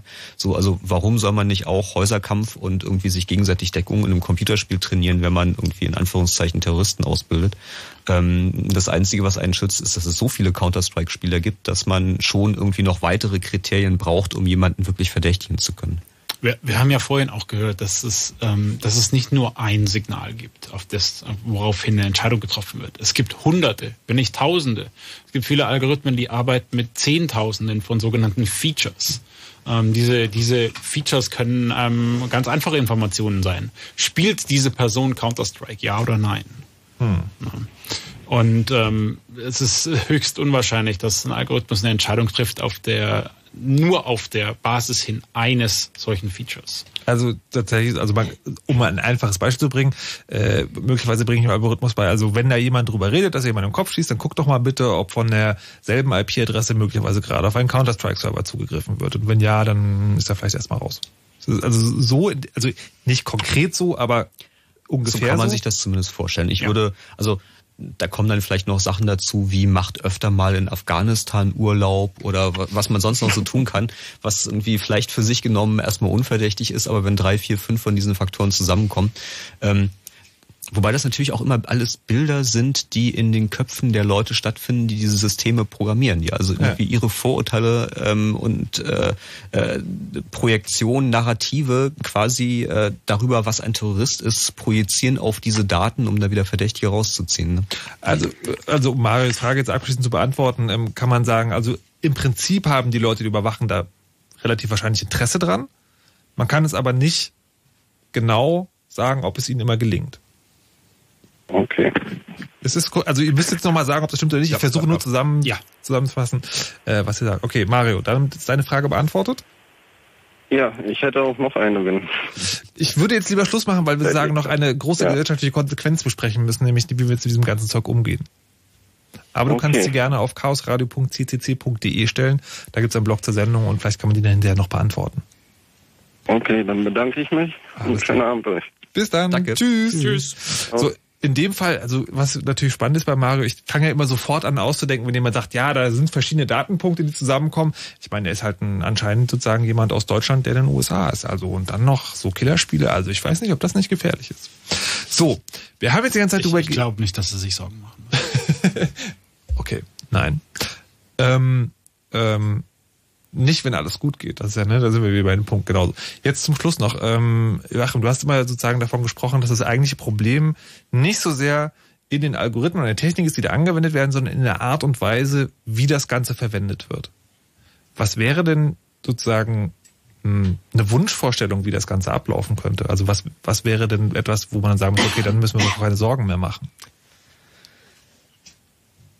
Lass mich so anfangen. Mit zur Wunschvorstellung komme ich am Schluss. Mhm. Ähm, also ich finde, die, der, dieses ganze Skandalon des äh, äh, Snowden-Skandals, das wurde von vielen Medien und auch von vielen äh, Leuten in der Netzgemeinde so geframed, dass jetzt die Privatheit abgeschafft wäre und wir würden müssten jetzt über das Private neu reden und so weiter. Und ich finde eigentlich ist das geht es genau in die falsche Richtung. Wir mhm. müssen eigentlich mehr über das Geheime reden.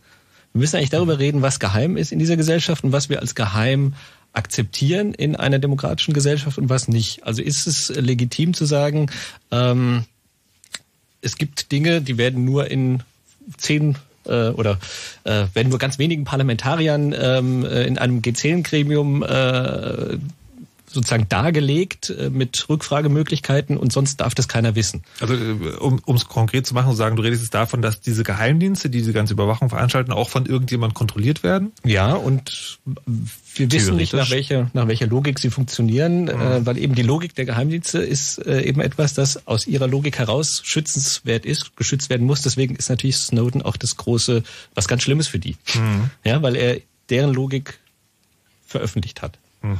Und wir müssen, glaube ich, darüber reden, also wie viel Geheimhaltung können wir akzeptieren? Wo ist Geheimhaltung sinnvoll? Wo ist sie nicht sinnvoll? Ähm, und ähm, ich finde, darüber wird viel zu wenig gesprochen.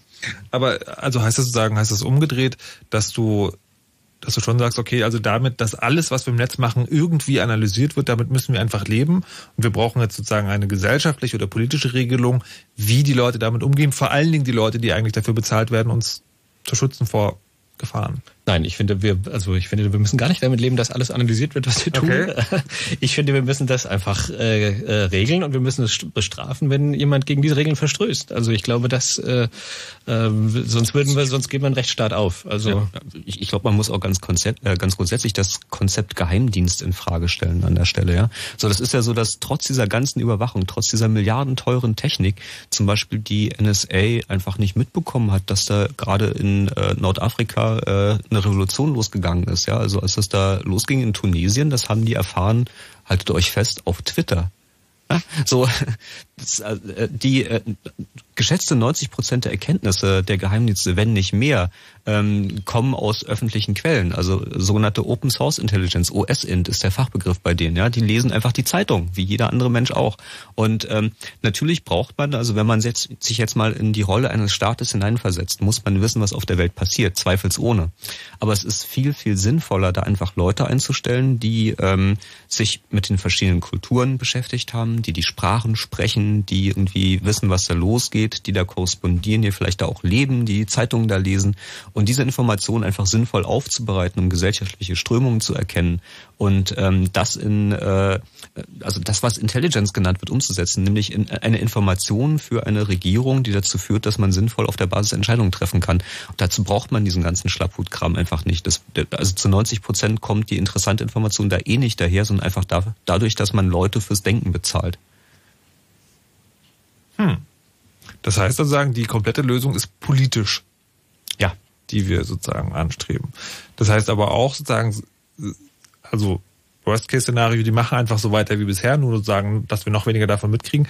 Es gibt bei dieser ganzen Technologie der Auswertungsalgorithmen eigentlich keine Art und Weise, wie man sich da zuverlässig vorwehren kann. Weil selbst wenn wir alle Inhalte verschlüsseln, können diese, ähm, diese ganzen Sachen ja auch über die Metadaten dann funktionieren, wie wir heute auch gelernt haben. Wieder gelernt haben. Ja, also natürlich kann man auch versuchen, Metadaten zu verschleiern, ähm, indem man zum Beispiel regelmäßig sein Telefon mit seinen Freunden tauscht. Aber auch ähm, ähm, da, da gibt es ein ganz äh, nein, lustig ist das falsche Wort. Es gibt eine Geschichte über einen äh, Sprengstoffexperten der Hamas, der ähm, also irgendwann seinen Kopf verloren hat, weil sein Telefon explodiert ist und das wurde ähm, einfach ja, da, da gab es so einen Onkel und der hat dann mal ein Geschenk bekommen und das war bekannt, dass der irgendwie also regelmäßig seine Telefone tauscht und einfach rein statistisch irgendwann dieses Telefon in der Hand haben wird und dann haben sie einfach bloß diese eine Nummer überwacht und gewartet, bis er dran war und dann auf den Knopf gedrückt, dann ist ihm irgendwie irgendwo Ohren geflogen. Also auch das hat äh, seine Grenzen mit dem regelmäßig Telefone tauschen. Ähm, technisch ist das Problem nicht zu lösen. Man kann den Leuten das Leben schwer machen. Man kann anfangen, alles zu verschlüsseln. Das ist auch das, was gerade passiert, dass viele Firmen ihre Webseiten komplett verschlüsseln, dass wenigstens dieses irgendwie auf den Knopfdruck alle Inhalte auswerten weggeht. Ähm, aber letzten Endes kann die Lösung nur eine politische Lösung sein. Hm. Jetzt äh, noch, noch die Frage an euch beide, äh, Joachim und Simon. Ihr arbeitet ja an diesen Sachen. Also sagen der eine wissenschaftlich, der andere sagen praktisch äh, mit den Händen. Wenn man sagen, jetzt schützt du schon wieder den Kopf. Warum? Ich finde, dass die Grenzen sind da, glaube ich, sehr fließend. Also okay. ich finde, sehr viel äh, total relevante Forschung findet in äh, also außerhalb der Wissenschaft statt und gleichzeitig, also was werden wir ohne durchsehen? Also äh, das ist schon wir sind ganz angewiesen auf solche Sachen, die er entwickelt. Also ich, die Grenzen sind da sehr fließend, finde ich. Okay. Die Frage an euch beide sozusagen natürlich alles, äh, was ihr an Erkenntnissen äh, gewinnt oder an, an Maschinen baut, die sozusagen Analysen können, kann natürlich dann auch wiederum äh, gebraucht werden von Leuten, die diese Analysen machen, die wir eigentlich nicht wollen. Ist das so, muss man sich mit dieser Frage auch beschäftigen, dass man da möglicherweise an Sachen mitbaut, die missbraucht werden können? Also ganz ehrlich, mir bei mir überwiegt das äh, die die die positiven Einsatzmöglichkeiten der Software. Mhm. Ähm, wir haben eigentlich ausschließlich über negative Sachen gesprochen, ja. wo so eine Software eingesetzt wird. Ähm, es gibt aber, ich würde sagen, wesentlich mehr Einsatzgebiete, ähm, wo man, ähm, wo, wo diese Dinge eingesetzt werden, um ja, ich möchte jetzt nicht sagen, Gutes zu tun, aber zum Beispiel ähm, kann man auch so einen Twitter-Stream analysieren, um bestimmte Entscheidungen zu treffen bei im, im Katastrophenschutz, in der Katastrophenhilfe. Wo ähm, werden gerade im Moment Sandsäcke benötigt? Ähm, diese Informationen kommen ganz, ganz oft über solche Social-Media-Kanäle. Und dahingehend gibt es auch sehr viel Forschung. Diese Daten müssen auch sehr, sehr schnell in sehr großen Mengen analysiert werden, ähm, um anderen Menschen zu helfen. Das heißt also nicht, dass wir diese Software nicht nur bauen, damit wir jemanden überwachen können. Das ist eigentlich eher so ein Seiteneffekt des Ganzen. Mhm. Okay. Wie, wie ist es äh, ähm, bei den Linguisten? Müssen die sich auch mit sowas beschäftigen? Was sagen die dazu? Klar, also ähm, ich sehe das aber ganz genauso. Also ich sehe natürlich, also dass in, also dass bei Google natürlich Sachen in der Forschung passieren, die äh, äh, ganz weit vorne sind. Ähm, aber natürlich ist uns auch klar, dass von Google beispielsweise keine kritische Forschung zu erwarten ist im Sinne von ähm, wir zeigen auch, was nicht geht oder wo Probleme sind oder wir ähm, machen auch eine gesellschaftskritische Forschung oder sowas. Und ich finde, da muss, äh, ist es, deswegen ist es auch wichtig, dass wir uns an Universitäten äh, mit diesen Dingen kritisch auseinandersetzen und auch ähm, sozusagen, weil wir die, glaube ich, die, die letzten sind, die auch tatsächlich unabhängig sagen können, ähm, funktioniert oder funktioniert nicht oder ähm, hier ist ein Einsatzbereich, der nicht favorisierbar ist oder also mhm. ich finde das ist ganz wichtig, dass man das tut und natürlich ist jede Algorithmenkritik auch dazu geeignet, Algorithmen besser zu machen, ähm, aber davor ist man nicht gefeit. Also meines Erachtens ist die Grenze da überschritten, wo die Forschung dann geheim gehalten wird. Also ja. gerade im Bereich der Linguistik, gerade in Deutschland sind äh, zehn Jahre Forschung passiert, die ähm, komplett in den äh, Tresoren äh, verschwunden sind, die komplett beim BND gelandet sind. Also es gibt das Gerücht, dass äh, ein äh, ernstzunehmender Teil der Analysekapazität der NSA technisch vom BND kommt, was Sprachanalyse angeht. Und das wurde an deutschen Universitäten mit ähm, unseren Steuergeldern entwickelt und dann der Öffentlichkeit nicht zur Verfügung gestellt. Und das halte ich für ein großes Problem. Dual Use wird man immer haben, egal welche Forschung man macht. Was wird uns denn in Zukunft äh, an Analysefähigkeiten noch erwarten? Gibt es da so einen kleinen Blick in die Kristallkugel, was wir da noch, was werden da noch vielleicht neue Sachen mit rein verknüpft oder wird alles noch größer, schneller und schöner? Auf jeden Fall. Es wird auf jeden Fall größer, schneller und schöner. Das ist ähm, natürlich auch von Interesse für, für sehr viele Firmen, für sehr viele äh, Menschen, die ähm, da auch sehr viel Kohle reinstecken können. Ähm, aber auch natürlich, ne, wir, wir wollen uns auch weiterentwickeln. Das ist natürlich, für mich steht zumindest der, der, die technische Herausforderung hier im Vordergrund. Ähm, und ähm, ich glaube nicht, dass wir dass wir so schon sehr weit aus der Steinzeit raus sind, was da, was das betrifft. Also ich freue mich schon sehr auf funktionierende automatische Übersetzungssysteme. Also Google Translate gibt einem so ein bisschen den Vorgeschmack davon, was alles gehen könnte, wenn es gut funktionieren würde. Ich denke, in zehn Jahren sind wir da einfach so weit und ähm, ich glaube, das wird schon Konsequenzen für das Leben auf dem Planeten haben, wenn die Sprachbarrieren einfach fallen zwischen den Menschen weltweit. Ein Babelfisch in unserem Ohr. Ähm, Joachim, du hast ja gesagt, man, man weiß immer nicht, was, was also schon was der Gesagte mit dem Text möglicherweise gemeint hat. Ähm, gibt es da sozusagen schon Forschungsansätze, dass man sagt, okay, also irgendwie, dass man über Video und gesprochene Sprache so, dass man vielleicht tatsächlich das, also Inhalt analysieren kann? Also man kann, äh, denke ich, viel machen. Das hängt einfach von unserem Begriff von Inhalt ab wiederum. Mhm. Ich weiß, es tut mir leid, wenn ich da so ein bisschen rumwabere, aber äh, äh, also ich glaube, die Entwicklung geht eher so dahin, dass man Gesprächs, Gespräche, äh, also komplexe Interaktionen, ähm, also wir gucken uns jetzt immer Texte an, ne? aber mhm. eigentlich sind es ja Interaktionen, dass man da zunächst mal in die Breite geht, dass man die ganze Diskurse, Debatten und ähnliches, die also aufeinander bezogen sind, äh, viel stärker mit in den Blick nimmt, aber natürlich auch gesprochene Sprache, ähm, dass man da auch weitere Daten mit einbezieht als nur das gesprochene Wort ähm, automatisch verfügbar macht, sondern natürlich geschieht ja auch schon Blicke, ähm, Gesten und ähnliches, dass die äh, systematisch äh, lesbar werden. Ähm, solche Sachen, glaube ich, werden ähm, die, unser, unser Verständnis von dem, wie gesellschaftliche Bedeutung im Gespräch produziert wird, ähm, revolutionieren. Also die, und die, die Vorgehensweise ist dabei immer dieselbe. Sagen, der, man bringt dem Computer bei, bestimmte Teile unserer Kommunikation zu katalogisieren und dann sozusagen Relationen zwischen Einzelteilen herzustellen. Also ähm, wenn wir auf dem Stand bleiben, auf dem wir sind, ja, aber ich hoffe, die KI macht auch noch was. okay, das wäre dann möglicherweise ein anderes Chaosradio, äh, das ich an dieser Stelle auch beschließen möchte. Vielen Dank an äh, Anna Biselli, die ja noch bei uns war. Jo. Und auf Wiedersehen, Andreas Brok. Schönen guten Abend. Simon Willnauer. Vielen Dank. Und Joachim Charlotte. Ja, schönen Abend noch. Das ist, glaube ich, das erste Chaosradio, das ich mir persönlich noch einmal anhören muss, weil es da ein paar erstaunliche Wendungen gab. Ähm, ich hoffe, ihr hattet Spaß. Wenn ihr noch Fragen habt, könnt ihr die gerne loswerden. Ihr könnt zum Beispiel an äh, chaosradio.ccc.de schreiben. Ihr könnt auf fritz.de den Podcast hören. Der wird später auch nochmal auf chaosradio.ccc.de erscheinen. Und Simon wollte noch was sagen? Ja, ich wollte nur nochmal ähm, noch verdeutlichen, dass egal was man damit machen will, je mehr Daten, desto besser. Ah ja, je mehr Daten, desto besser.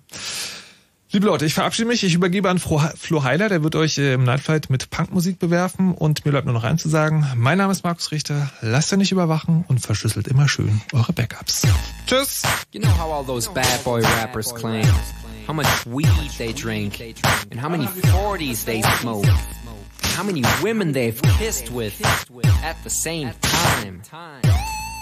But you see, I'm addicted to something else.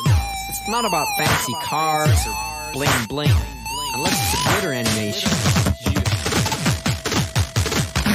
I've seen more websites than any lousy ass browser. I've clicked more than Douglas Engelbart. I'm as bossy as Bowser. Don't even remember all my email addresses. And I've got more screen names than Sleepy's got mattresses. I need the internet like Whitney Houston needs crack. If you feel the same way, let me see a delicious this track.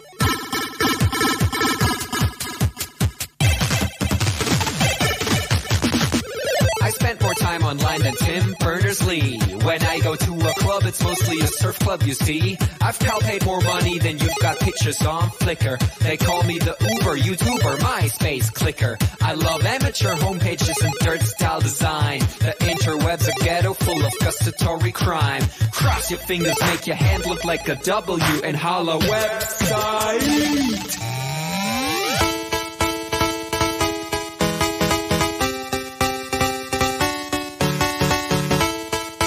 My future girlfriend. This is what I sound like. Uh, photos ending, upping it up. Check your birthday, keep on fucking it up.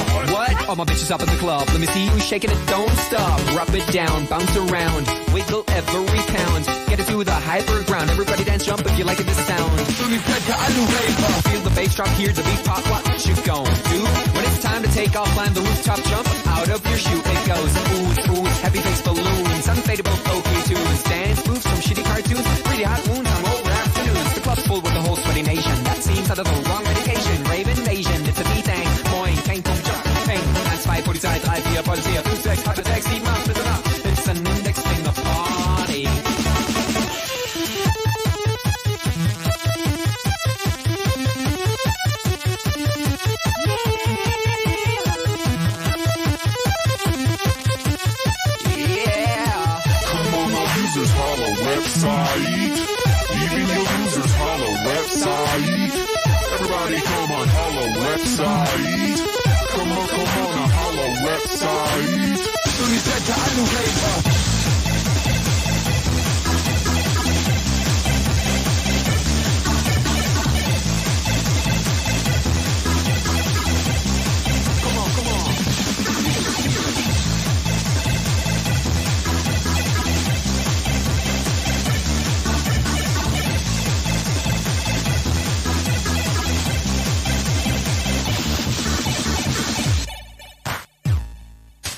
Don't forget I'm in your extended network.